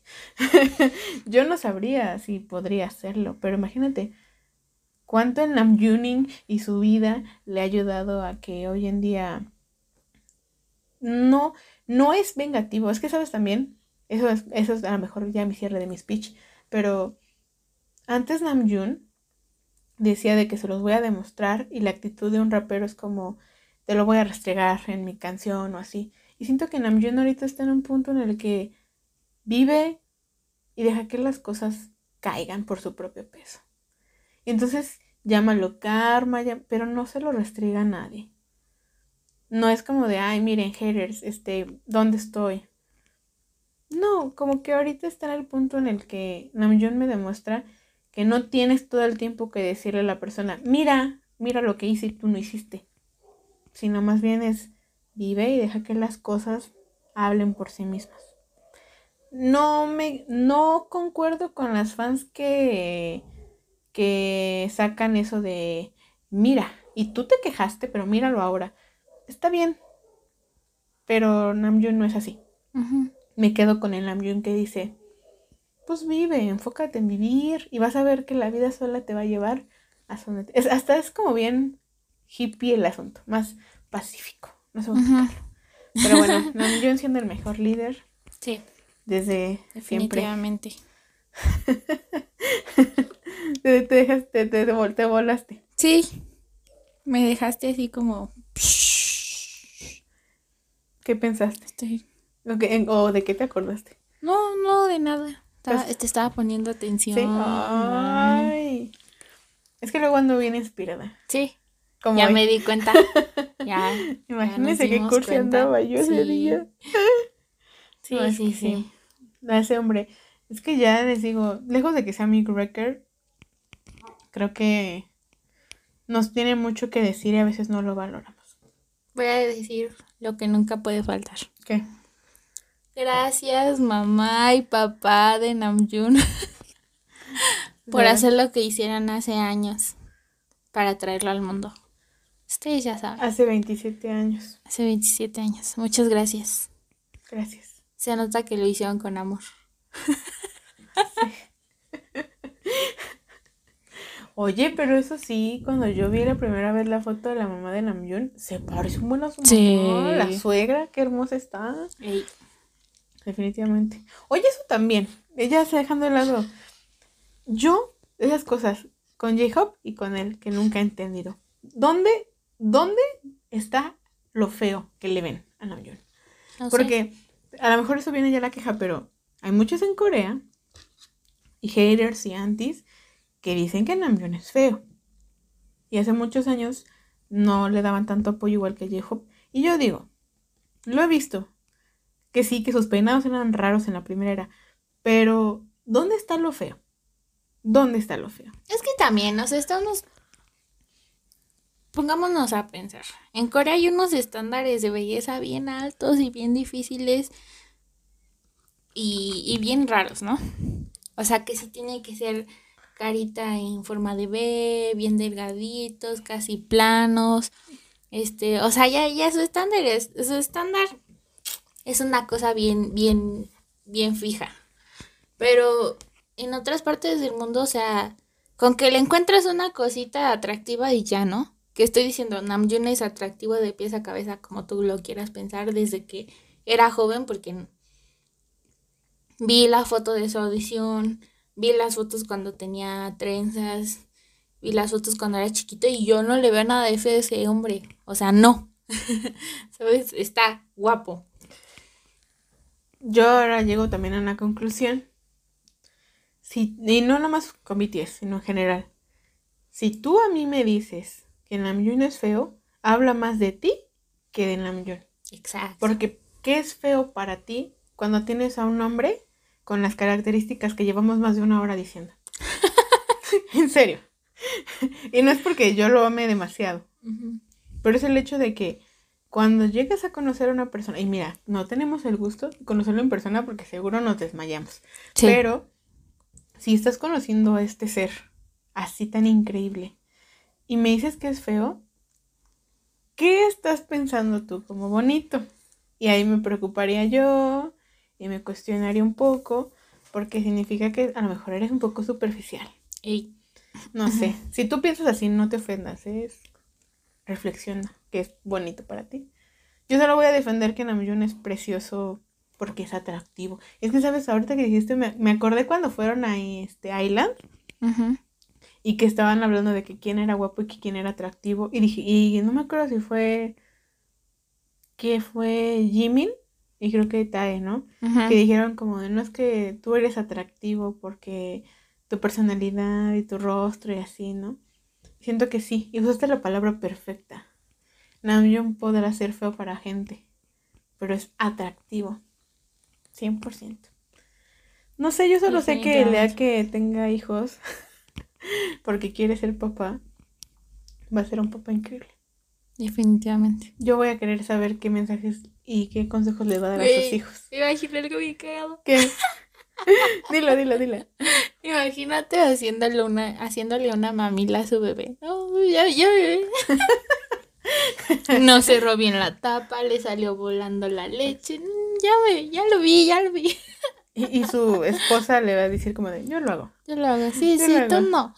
Oye, sí, hemos olvidado mencionar esa parte. Porque el hombre es perfecto hasta sus defectos. ¿Cómo no? de que es, es el, este es el, ¿cómo le llaman? ¿Cómo le llaman cuando destruye todo? Ah, el dios de la destrucción, ¿no? Que es bárbaro. Sí. todo lo que toca lo rompe. Sí. ¿Tú eres así? No. Tú eres así. Cállate. sí, poquito. A ver, ¿yo qué rompo? Pero. Nada. Otra vez cuando reflexionó, cuando dijo esto de que cuántos pares de audífonos ha perdido no, y lo transformas en pesos mexicanos. No, hombre. No inventes. Sabes que yo siento que sí soy como él porque todo mi periodo de la secundaria y parte de la propia y universidad perdía celulares y me los robaban. Fácil, por eso mi mamá llegó a un punto que me dijo, no, yo ya no te voy a comprar ningún celular. Y tampoco como los compraba nuevos, ¿eh? Algunos usados o heredados o así, porque pues por emergencias. Pero sí, cuando lo reflexioné en mi vida, sumamente descuidada. Que lo dejé en un taxi, que puse el celular en tal bolsa, se me cayó en quién sabe dónde, que si saqué el celular y lo puse acá, no, horrible. No, y fíjate que ahí sí yo soy bien distinta. Yo jamás he perdido un teléfono. Te lo juro, de la escuela lo dejaba en mi mesa y me iba al baño. Cuando regresaba tenía que estar ahí y si no me la me lo regresaban porque yo me acuerdo en dónde lo dejo. Me inventes. Y igual en México, ¿eh? Sí, definitivamente. Pobre. No, o sea, yo, yo no pierdo audífonos ni teléfono. Yo no pierdo, Gaby. Yo no pierdo. yo no pierdo. Yo no pierdo. No, sí. A mí me da risa porque genuinamente es muy tierno cuando le pasa todo lo que le pasa. De que ya me acordé. Cocinando. Sí. Ay, qué miedo. sí. lo dije primero para ver si lo pensábamos igual. Sí, pero que en Indesub de plano fue como de, ah, yo limpio. Ajá. Y todos, ¿por qué? Nosotros lo sabemos bien. En el aniversario pasado, cuando se puso a cocinar con Jin, que no sabía ni cómo cortar una zanahoria. Cosita.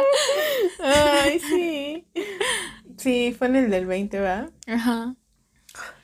Qué bonito. Sus machotes, pero él lo hizo. Él lo hizo. También, también, este. Sí sabe cocinar cosas sencillas, ¿no? Pero no. No así Jin Suga que. No se arriesga. Ajá. Pero sí. Sí pensé en eso de la. Cuando está, también lo ponen a pelar cosas o así. La papita, ¿no? Porque estaba bien estresado. Pensamos en la papita. ¡Qué miedo! En la papita. Esa fue en un Bon Voyage, ¿no? En, el de Nueva Zelanda. Ajá. Sí, ¿no? En la papita. Mm, Estoy segura que si alguien googlea papita Namjoon, sale el video. Ándale. Estoy segura de que ya esa papita es popular. Ay, no. También me acordé mucho de... Ay, es que ese hombre, ay, qué bárbaro. Así como es súper mega inteligente, luego también es un caos del pasaporte. Sí. Porque ahora que le dieron los pasaportes diplomáticos, sí. el meme, el meme que, en el que meme que más pensé era el de Namjoon tratado de no perder el, pasaporte. Es que si ustedes son nuevas, no se preocupen, no se pierden de nada, pero busquen todos los incidentes que ha tenido Namjoon en los pasaportes. O sea, Creo que en, qué país no iban a poder entrar. Este, fue creo que en un este a, Chile o Perú. Ajá, creo, es que sí, me acuerdo. Algo así. Pero la escena de que están en el avión y entra en pánico, ¿no? Sí, porque no lo encontraba. no, es que imagínense ustedes, es que no es una vez, todo el tiempo, es de que de verdad los BTS tienen la preocupación de que su líder vaya a perder el pasaporte. o sea, yo creo que es un miedo latente. Sí. De que sus managers le han de decir, dámelo. Yo te lo pido. Yo te lo que sí, sí, sí. Sí, no me acuerdo en qué país fue, pero literalmente ya iban a bajar del avión, Creo que sí, era aquí en Latinoamérica, de eso estoy segura, pero no me acuerdo si fue Chile o Perú. Sí, porque estaban, ya era de que, a ver, vamos a bajar, y al agarrar sus cosas no lo encontraba, amiga. Sí. ¿Y cómo entras tú a un país? No, no, no. No, se, el, el se puso blanco, blanco, blanco, de que no, es que yo lo dejé aquí, y dónde está, y todos los miembros buscando, y luego al final, ¿dónde lo encontraron? ¿Quién lo encontró? Eh, un, un manager, o un, uno del staff que estaba ahí. No manches. Pero así le ha pasado, así le ha pasado. Sí. No una vez, varias veces. Muchas. Y el diplomático es como de, ay, no, yo. No se te vaya a perder. No, se te vaya a perder. Pero bueno, si llegó a Estados Unidos, a Nueva York, es porque no lo perdió.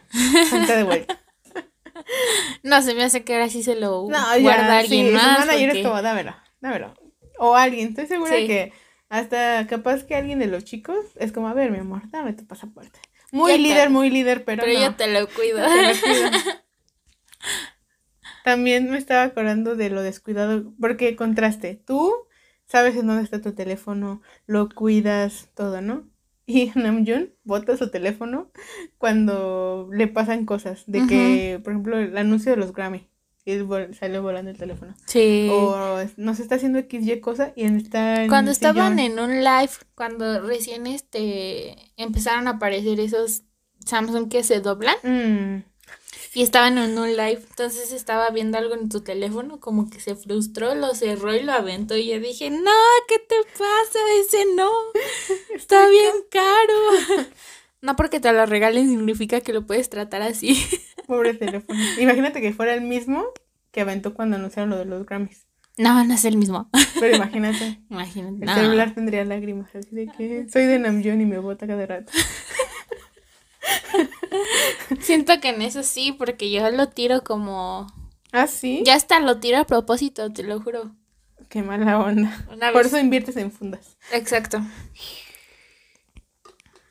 y por eso compro Samsung, porque no se friegan. Aquí haciendo promoción. Compre Samsung para apoyar a No, te lo juro, ya lo he tirado y no le pasa nada. ¿Recuerdas cuando compraste tu teléfono?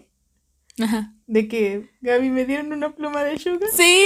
No, de. De Shocky. Ajá. De Shocky. Como de, es que es por BTS. Es que Samsung. y tú, voy a volver a comprar Samsung. Claro que sí. sí, definitivamente. Ay, no, ese hombre. Qué bárbaro. Tiene todas las anécdotas. También había. Yo creo que, de, miren, de todos los fandoms porque conocemos, somos multifandom, ¿no? Pero nuestro, nuestro fandom para siempre el hogar único, amado, es Army. Pero es que se lo han ganado, porque tienen unos edits bien buenos. Y si ustedes buscan algo así como momentos graciosos de Namjoon o frases que ha dicho Namjoon, o sea, lo que quieran, Army ya lo editó precioso. Y me estaba acordando de momentos. Es que ya son frases del colectivo, ¿sabes? Como de Jimin, you got no gems. O el. Este. Cuando le pregunta, creo que fue el Malta, que qué nombre se pondría, que dice. Parrapío, Pronesian Parrapío. Parrapío, algo así bien raro. o cuando dice burrito. Burrito. Burrito. Taco, burrito. Ah, esa, la primera vez que vinieron a México y, y lee algo que dice, en, en México eres Ramón. Dice, supongo que BTS en México es Ramón. Dice, hola, nosotros somos Ramón. y tú de... No, pero, no. o sea, nada más tú. es que eso también, qué ingenio de, de las mexicanas de decir por rap monster eres Ramón. O sea, sí, Ramón. Es que sí, hasta nosotros le decimos así. Sí, es Ramón. Es Ramón. Como Jimmy le decimos Jimeno a veces. Bueno, yo le digo Jimeno. Sí, no. ya te acuerdas. Sí, sí, sí, yo tengo como que en mi cabeza se reproducen los videos así. Yo de lo que me acuerdo es que a pesar de que es, es alguien muy tranquilo, sabe contestar a, cuando le hacen una pregunta muy estúpida o un comentario muy estúpido, sobre todo en Estados Unidos. la otra vez vi una recopilación así. ¿Cómo se llamaba? Más o menos. No, no me acuerdo. Buscan eh, eh, algo así. ¿Cómo? Eh, cuando Namjoon no se queda callado o algo así, no, no, o suelta indirectas. No me acuerdo. Pero había este, esta en la que este le decían tal vez deberías de cantar una deberían de hacer un álbum en inglés. Y, le dice, oh, gracias por tu propuesta, no lo habíamos pensado, pero lo tendremos en cuenta. Es como de, qué estúpido, no entiendes que son coreanos. sí, es como amigo. Creo que fue una estación de radio. Sí, ese fue en una estación de radio. este, pero, ah, es que ahí va la cosa. Este, llega ese, en esa misma, después de que le contesta eso, eh, termina la entrevista y bajita la mano dice, tomaremos en cuenta tu propuesta, pero lo dice sarcásticamente. Es como, claro, claro. Oye. Y hay más, hay más, pero no me acuerdo. Yo, es que mira, siendo muy honesta, ya lo hemos dicho a lo mejor en algún episodio, las entrevistas de Estados Unidos son horribles. Asco. O sea, no porque no nos guste Estados Unidos, sino porque es que les preguntan las cosas más genéricas del mundo. O sea, los tienes ahí. Y creo que no solamente con BTS, con todos los idols. O sea, ves programas de con, con, todos los artistas. Sí, no, pero sobre todo los, hay muchísimo racismo en esas entrevistas. Sí. Entonces como que va un idol y les preguntan cosas muy tontas. Y a mí con BTS en particular esas entrevistas me molestan porque es como de, oh, acaba de sacar canción, ¿de qué trata? Y es como, ¿no puedes escucharla tú para que podamos platicar de eso? Oh, ¿y cómo se sienten estando en Estados Unidos? Ah, y son las mismas preguntas de siempre. Pero a mí lo que me da risa es que justamente mucha gente ve a BTS y las contestaciones son fuera de lugar porque también los vatos se lo toman súper a la ligera. Y Namjoon llega un punto en el que ya ni, ya ni se preocupa ni se estresa, hasta se ríe también. Y los, los, por ejemplo, me acuerdo mucho de esta de que, es que no me acuerdo cuándo fue esta, pero que, le, que este Jin dice, soy un puerco, soy I'm a pig, oink oink. Y que después Namjoon dice, bueno, somos este seis humanos y un puerco, ¿no? Entonces, son esa clase de cosas que sí, o por ejemplo que, eh, no sé, está en otra entrevista y él recalca lo que, ah, por ejemplo, que les preguntan en Estados Unidos, ¿qué comida extranjera les ha gustado o que han probado? La idea es que ese, esa comida extranjera la encontraron o la han comido fuera de su país o que no lo encuentran fácilmente en su país, algo así. Y entonces es cuando este el tip el icónico de, de este J-Hop que dice, este, a mí me gustan las hamburguesas y el Sprite y el, el Ramón dice, eso, eso está en Corea también. Y luego dice, creo que vi, a mí me gusta Panda Express y, y RM dice, eso también está en Corea. Y no me acuerdo que alguien dice algo como de dumplings o algo así y dicen, eso también está en Corea. pero, es, pero es como el hecho de que se ríe porque también los vatos contestan ya como que... Me. Me. Y se ríen. Y es que también preguntan, ¿qué te gusta de mi país? Estados Unidos no tiene comida chida. o quizás sí. y no lo sabemos. Pero, o sea, no es comida que no encontres en otro país. Sí, pues. definitivamente. Pero pues sí, la verdad es que me gusta mucho también esa actitud que tiene, porque ya, pues habla también de que no se estresa. Cuando lo, cuando lo usan de traductor. Ay, sí, no manches. Que, no, como que se desespera y a la vez dice, ándale, no me buscaste traductor, pues ahora te voy a traducir como yo quiera. sí. Aparte, qué habilidad, porque no es por nada, pero quien traduce o dedica eso en sus procesos químicos del cerebro, pasan tantas, ríete, pero yo estudié educación y habían varias personas que se dedicaban años enteros viendo las, los procesos bioquímicos de los cerebros de las personas que son políglotas o traductores. Porque en esa cabeza pasan tantas cosas al mismo tiempo. Por, no se te cruzan los cables, traduces chistes, preguntas, está cañón. Entonces imagínate ver a RM traduciendo en simultáneo como, o sí, de que lee un papel y se los, o sea, literalmente abre un papel y el, el lugar lo dice en tiempo en el que va leyendo en, en, en inglés, o sea, algún día, amiga. Algún día. Algún día, pero qué bárbaro.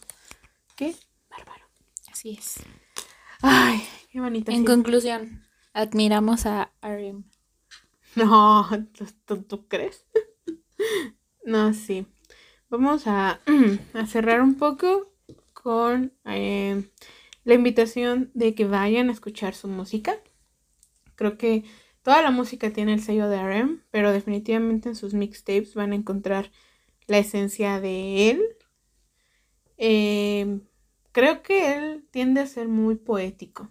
Le gusta mucho como y me refiero a poético no porque use rima y verso como nos podemos imaginar, sino que la idea de lo poético es hacer algo pequeño y darle una mirada diferente. Y en ese sentido podemos hablar de metáforas, por ejemplo. RM es el que más le gusta la metáfora del invierno y la primavera. Por eso Spring Day tiene mucho el sello de RM, porque es una metáfora que él juega muchas veces y lo retoma en varias canciones. Hay, hay armies que se encargan de ver cuántas veces cosas que se repiten y no porque sean repetitivos y se copien, sino porque es un sello. Como, como Jungi, como este Suga tal vez, que dice, este, quiero big cars, big rings, big house. Eso lo repiten varias canciones suyas porque es su sello. Creo que RM no tiene frases tal cual, pero sí metáforas que él usa. Entonces, pues valorar las letras que, que tiene y pues escuchar su música. Tiene dos mixtapes. El más conocido es Mono, pero hay otro que, que creo que sí tiene nombre, ¿no? De RM, tal cual. Entonces, sí, RM, tal cual. Este, este yo creo que es poco conocido o escuchado y valorado por Army porque o no lo conocían o no está en plataformas todo el tiempo, pero se llama RM. RM tiene la cara pintada de negro y de blanco. Sí. Y tiene 13 canciones. Entonces, yo creo que está muy bueno conocer esa etapa de Rap Monster. Y luego cómo se transforma a mono. Porque el mono da un giro.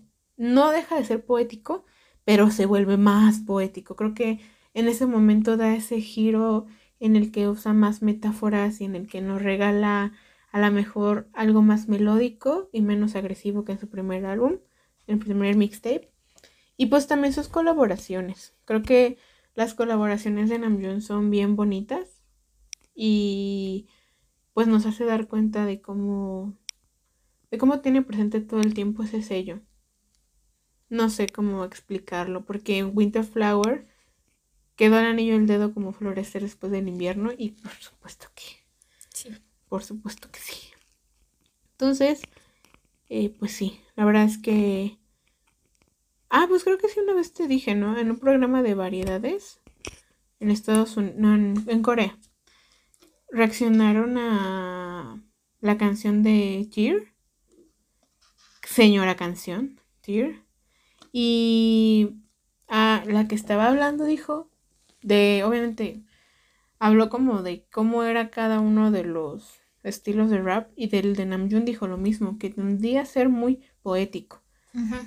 Y no, y después volví a escuchar la letra de Tear y me di cuenta que es cierto que Suga tiende a ser muy directo, muy crudo a veces, que este mm, J-Hop tiende a ser un poco más... Es que ahorita no tengo la palabra. Déjenme, lo vuelvo a ver o lo pongo y ya les digo, pero se nota que el estilo es diferente y en Namjoon es poético. Poético no porque suene bonito, sino porque lo dice, o sea, tú podrías decir, este, la flor está bien bonita. Y Namjoon dice, a través de sus pétalos me demuestra el cariño del rocío en la mañana. O sea, algo así. Algo muy simple y sencillo lo, lo lleva, no lo romantiza, lo poetiza. Si quieren estudiar algo sobre, lean poesía y se van a dar cuenta. Pero sí. Pero sí, no sé. Vamos a ver. Sí. ¿Qué, qué, te, gustaría decir de RM antes de cerrar? Creo que ya dije demasiado. no, es que llegaría a la misma conclusión de hace rato. O sea, RM es, después de todo lo que hemos hablado, RM es muchas cosas.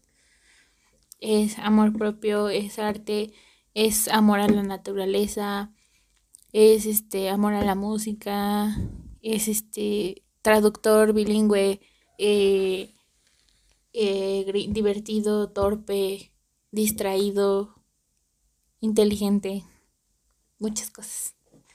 Y, y, no me dejo de sorprender y de admirarlo y, y de agradecer que, se haya convertido en lo que es ahora y que luche tanto por este mensaje que, quiere dar, este, que está dando en la ONU, en la, en las Naciones Unidas, este, y que quiere remarcar tanto en el fandom y en todo el mundo, ¿no? Y en su música. Y ya. sí, cierto. Aparte, me gusta mucho, eh, bueno, entiendo el principio por el cual se establece esta idea de que no hagas lo que quieres que te hagan, no, no hagas lo que no quieres que te hagan y este modo de filosóficamente hablando, una moral a tendencia universal. Cosas más de mi carrera que estudié, pero bueno. Pero eso se traduce a lo que nadie lo ha podido mejor. Nadie lo ha dicho mejor que Ale, Ale Museño. No somos sus fans, somos sus amigas, por eso la amamos tanto. También el Carlos, hola. Porque siempre nos escuchan, que están bien lindas.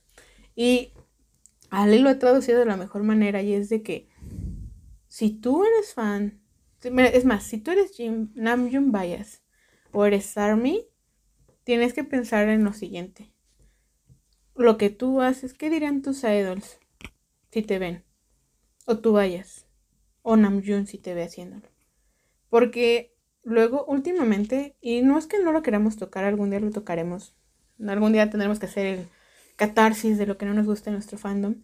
Pero el hecho está de que mucha gente que teniendo este mensaje y teniendo esta clase de cosas enfrente, sigue amargándose, sigue odiando, sigue juzgando, sigue siendo, este, sigue discriminando, violentando, etcétera, etcétera.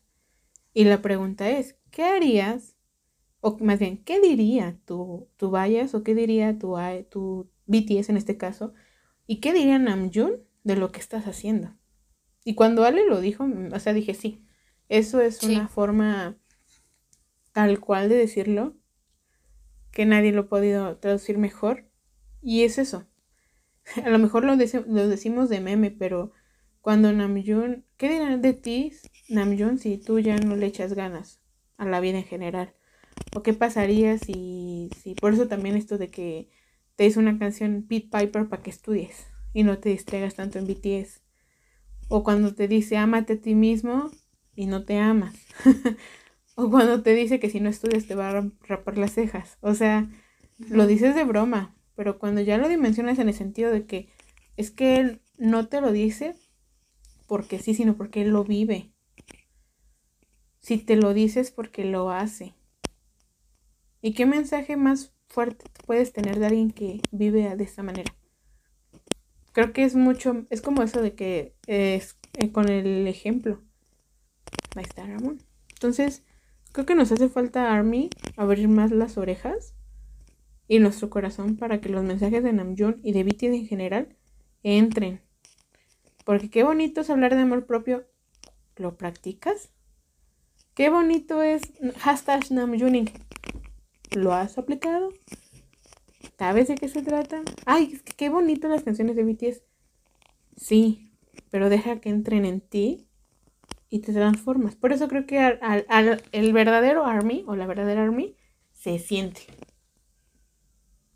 Por eso no importa cuántos discos tengas, ni la merch, si has ido a los conciertos, si nada. Importa que tú proyectes que eres Army sin decir que eres Army. Ah, conclusiones. Pero sí. Vaya, este episodio ha sido muy emotivo. Sí. No esperaba que fuera tan emotivo. Pensé que íbamos a sacar más memes o algo así. Es que lo sacamos, pero de repente nos volvemos a poner Sí, no, ya. Definitivamente voy a ponerle estrella a este episodio porque va a ser emotivo. emotivo de que si no, si no terminas este episodio amando más a Namjoon, no sé qué estamos haciendo mal. Pero sí, voy a leerles eh, unas frases de Namjoon, porque creo que, como le dijimos, hay que cerrar este episodio emotivo, hay que darle para arriba. Entonces, eh, hay que tomar esta frase de Ale Moseño muy en serio. Y cada vez que escuchemos una frase de Namjoon hay que intentar practicarla porque es para nuestro bien. Entonces voy a leer frases.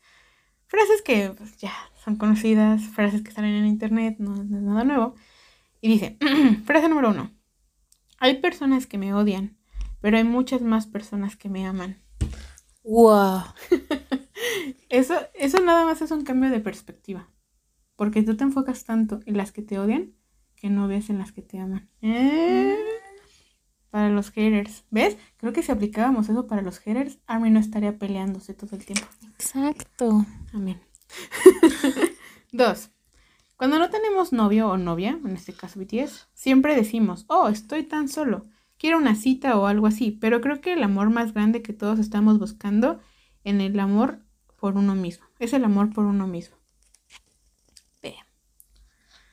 O sea que básicamente a lo mejor lo, lo que anhelas toda tu vida no es, no es encontrar a alguien a quien tú amar, sino a alguien que te ame como a ti te gustaría amarte. Filosofía full. Vale, dice, la vida es más hermosa sabiendo que hemos tomado un préstamo de la muerte. Incluso la luz se atesora más cuando hay oscuridad. Wow. esto lo ha, dicho, lo ha dicho él. Wow. Siguiente. Debería ser más desafiante porque solo vives una vez. Definitivamente. Ese ya lo habíamos leído. Sí. Es una de las frases del Instagram. Sí, sí, sí, sí, Justamente. De cuando empezaste a decidirte ilustrarlas. Exacto. Exacto. Que te decidiste desafiarte a ti mismo. ¡Oh! Sí, es cierto. Otra frase. Tengo fe, pero creo también en mi destino. Y para quien no entienda mucho el contexto, Aram es ateo. Pero siempre es una persona bien respetuosa y aparte, a pesar de todo, siempre es siempre ha dicho que es importante creer en algo. Y él, él tiene fe y también tiene que en su destino. Es importante. Otra frase. Si quieres amar a los demás, creo que primero debes amarte a ti mismo. Nos lo dice todo el mundo, pero si no haces caso, hazle caso a RM. 7. Incluso si no eres perfecto, eres de edición limitada. Ni Samsung tiene esa edición. Ay, es que sí es bonito cuando te lo dicen Namjoon. Hasta me dan ganas de poner un video donde dice esas frases y así de... Siguiente. Ningún sueño convierte a un humano en otro humano. O sea, SMSML, que tú eres quien eres por lo que tú eres, no por lo que tú sueñas, lo que tienes, ni lo que haces. Oh. Cualquiera que tenga un buen corazón no debería odiar ciegamente a otros sin una razón aparente. ¿Estás escuchando a Army que se pelea todo el tiempo? esto lo voy a mencionar para cuando, cuando me entre mi enojo y quiera yo hacer algo así. Es como, calma, calma. Esto es lo que dice Namjoon. Y finalmente dice, bueno, de las que podemos encontrar, ¿verdad? Todos dicen, sueña en grande. Pero no creo que tengas que vivir tan presionado todo el tiempo. Solo confía en ti mismo y vive una vida saludable. Namjooning. Fin. Fin. Ay, qué hermoso cerrar así. Lo amo. Yo iba a decir algo y se me olvidó. ¿Porque estás inspirada? Porque te interrumpí. Ajá. Pero ya, es que no me acuerdo. Lo intenté, pero no. Ahorita igual llega. Ahorita viene. No creo. No ha llegado. No. Ay, pues así es el episodio de hoy de Namjoon. Este, tiene la vibra de Namjoon, chill. Sí. Filosófica, profunda. Hasta yo me siento inspirada, motivada. No sé. Namjoon es un es una persona hermosa. Sí. Definitivamente. Puede no ser guapa para personas que tengan los ojos cerrados y necesiten lentes. Así es. Pero no puedes pasar por Namjoon sin sentir algo. No sé. No. Y yo creo que. Ay. Por eso, por eso es tan importante amar a todos. Porque es como si a un platillo le quitas un ingrediente. Y Namjoon definitivamente es un. Es un pilar en el platillo BTS. Es que aparte, yo siempre pienso en Namjoon y pienso en Jungkook. Yo creo que por eso nacieron en el mismo mes y estaban destinados a encontrarse. Porque Namjoon es la razón por la cual tenemos a Jungkook. Y es la razón por la cual tenemos a BTS. Si él no hubiera decidido ser un grupo de idols, no hubieran reclutado a los demás. Y no hubiéramos tenido a Suga ni a J-Hope y luego hubiéramos tenido a todos los demás. Y al final creo que es bien bonito ahora ver esa sensación de que de que están unidos pero de una manera diferente. Es que no no nunca entenderemos cómo son porque no los conocemos, pero sí. Y ya nada más la última imagen que quiero dejar en su mente es la de una persona que así como hoy le reconocemos todos sus logros, también ha pasado muchas noches en verla trabajando. Eh, justo ahorita que mencionábamos lo de la papita, en el mismo Bon Voyage seguía trabajando en producción de canciones, pero era una, es un, era un sentimiento que hasta duele a veces, porque sacrifican mucho. Yo, ahorita hablamos de Namjoon, obviamente no él solamente, sino todos, pero es el hecho de sentir, sentir todo el tiempo este trabajo y pasar horas pensando, horas produciendo, horas escribiendo para darnos esas letras tan bonitas y, y que, mira, rindieron fruto porque inspiran gente, inspiran vidas, salvan vidas y hacen que las personas se motiven a hacer cosas como este podcast. Exacto. O hacer reuniones. Entonces, pues gracias a Namjoon tenemos tenemos canciones increíbles. Así que cada vez que piensas en una canción que amas de Namjoon, piensa en Namjooning. Piensa en cómo él vive lo que dice y que además de todo, detrás de todos, detrás de todas esas canciones hay mucho esfuerzo. Ahorita mencionamos el esfuerzo de él, pero hay un esfuerzo de todos y sí, creo que es el líder, pero es la piedra angular donde se cimentó BTS y si no hay buen cimiento se caería. Entonces podemos hablar de que tenemos un buen cimiento, hablando de que te gusta la arquitectura. no hay, no hay, no hay nada mejor que tener un buen cimiento y este es un pilar, no porque es más importante que los demás. Nunca hemos dicho eso. Sin embargo, es la roca que ha sostenido a BTS. Exacto. ¡Ay, qué bonito! Ya, quítenme el micrófono porque aquí seguimos tres horas hablando de que Namjoon es increíble. Capaz, capaz. Imagínate. Cada vez, o sea, siento que cada episodio nos vamos a ir volviendo así. Porque sigue el de Jimmy, el de Jimeno, el de Jimichi. Wow, ya sé. Pero bueno. No sé qué más quieras decir. ¿Quieres recomendar alguna canción que te guste de Namjoon o de BTS? O una que dirías, me hace pensar en Namjoon, es lo que dice.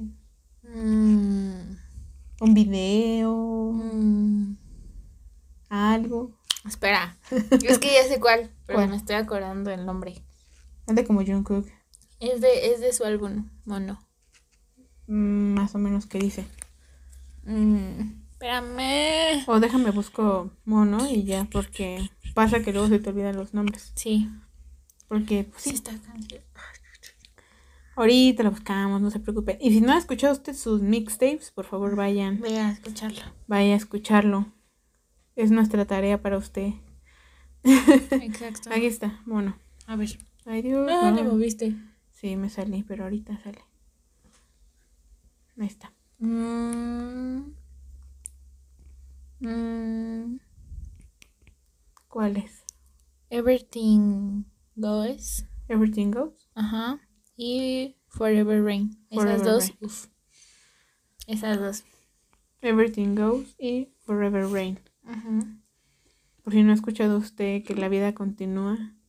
Es que son tan contrastantes sus canciones. Yo les quiero recomendar una canción de él que yo no sabía que existía, amigas, amigos. Me voló la cabeza. Yo amo desde la secundaria un grupo que se llama Fall Out Boy. Y de repente un día mi primo puso una canción. No, no, olvídenlo, bórrenlo. No fue mi primo. No sé dónde rayos lo vi. No sé por qué pensé en mi primo. Se me pero los, los, recuerdos. Pero la cosa es que eh, escuché la canción y de esas veces en las que dije, ah, chis, esa voz se me hace familiar. Tuvo que haber sido en YouTube o en algún clipsillo, en TikTok. Y ya cuando busco la canción, dije, espérate, Fall Out Boy colaboró con RM, entonces, joya. La canción es muy conocida, se llama Champion, de Fall Out Boy con RM, y son de esas canciones que como que, como cuando quieres fuerza, como que esa la puedes poner. Cuando entrenes, cuando vayas a empezar a empezar como un reto, Champion de Fall Out Boy con RM es algo cuando se conjuntan tus gustos bien bonitos de antes y ahora o así. Bueno, eso me pasó con eso. Ya me acordé porque mezclé a mi primo ahí. porque fue el primer concierto al que fui con él. Mm. de mi primo es más chiquito que yo. Sí, sí, sí.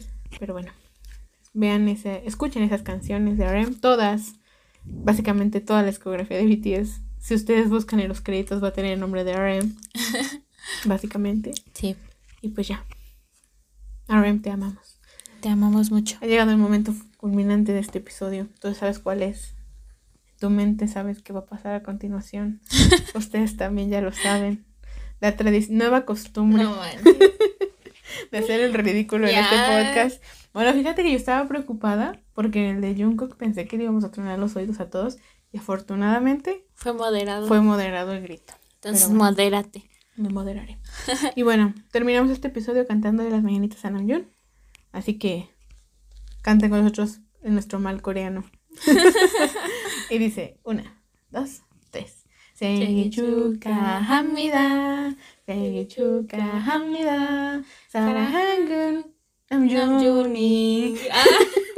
생일 축하합니다. Aplausos porque dijimos lo mismo. Sí. Namjooni. Y bueno, nos ha pasado todo el día desde que nos vimos. Sí. Ya. nos complementamos la, la palabra o, o, decimos lo mismo. Tú y yo somos lo mismo. Wow, wow. Sí, sí, sí, sí. Y no, no le podremos regalar una bicicleta como, como Jean, pero le regalamos todo nuestro amor. Así y nuestras vibras. Yes. Entonces, pues ya. Eso ha sido todo por el episodio de hoy. Espero que lo hayan disfrutado, que hayan reflexionado, que se hayan enamorado más de Namjoon. Eh, vayan a seguirnos a Instagram, que es arroba el rincón de con D al final. Y pues nada. Está disponible, este podcast está disponible en Spotify, Apple Podcast, Google Podcast, Anchor, Overcast, Radio Public y mucho más. Así que pues es gratis. Se entretienen en lo que hacen su quehacer o su tarea. Y pues ya saben que aquí estamos. Muchas gracias por escucharnos. Y pues esperen el próximo episodio porque probablemente vamos a seguir con el lado oculto de BTS. Y luego sí, octubre mi mes. Octubre. El mes. Uh. Así que, pues sí, esperemos que todo salga bien. y sin más, vamos a despedirnos con un boraje. Una, dos, tres. ¡Boraje!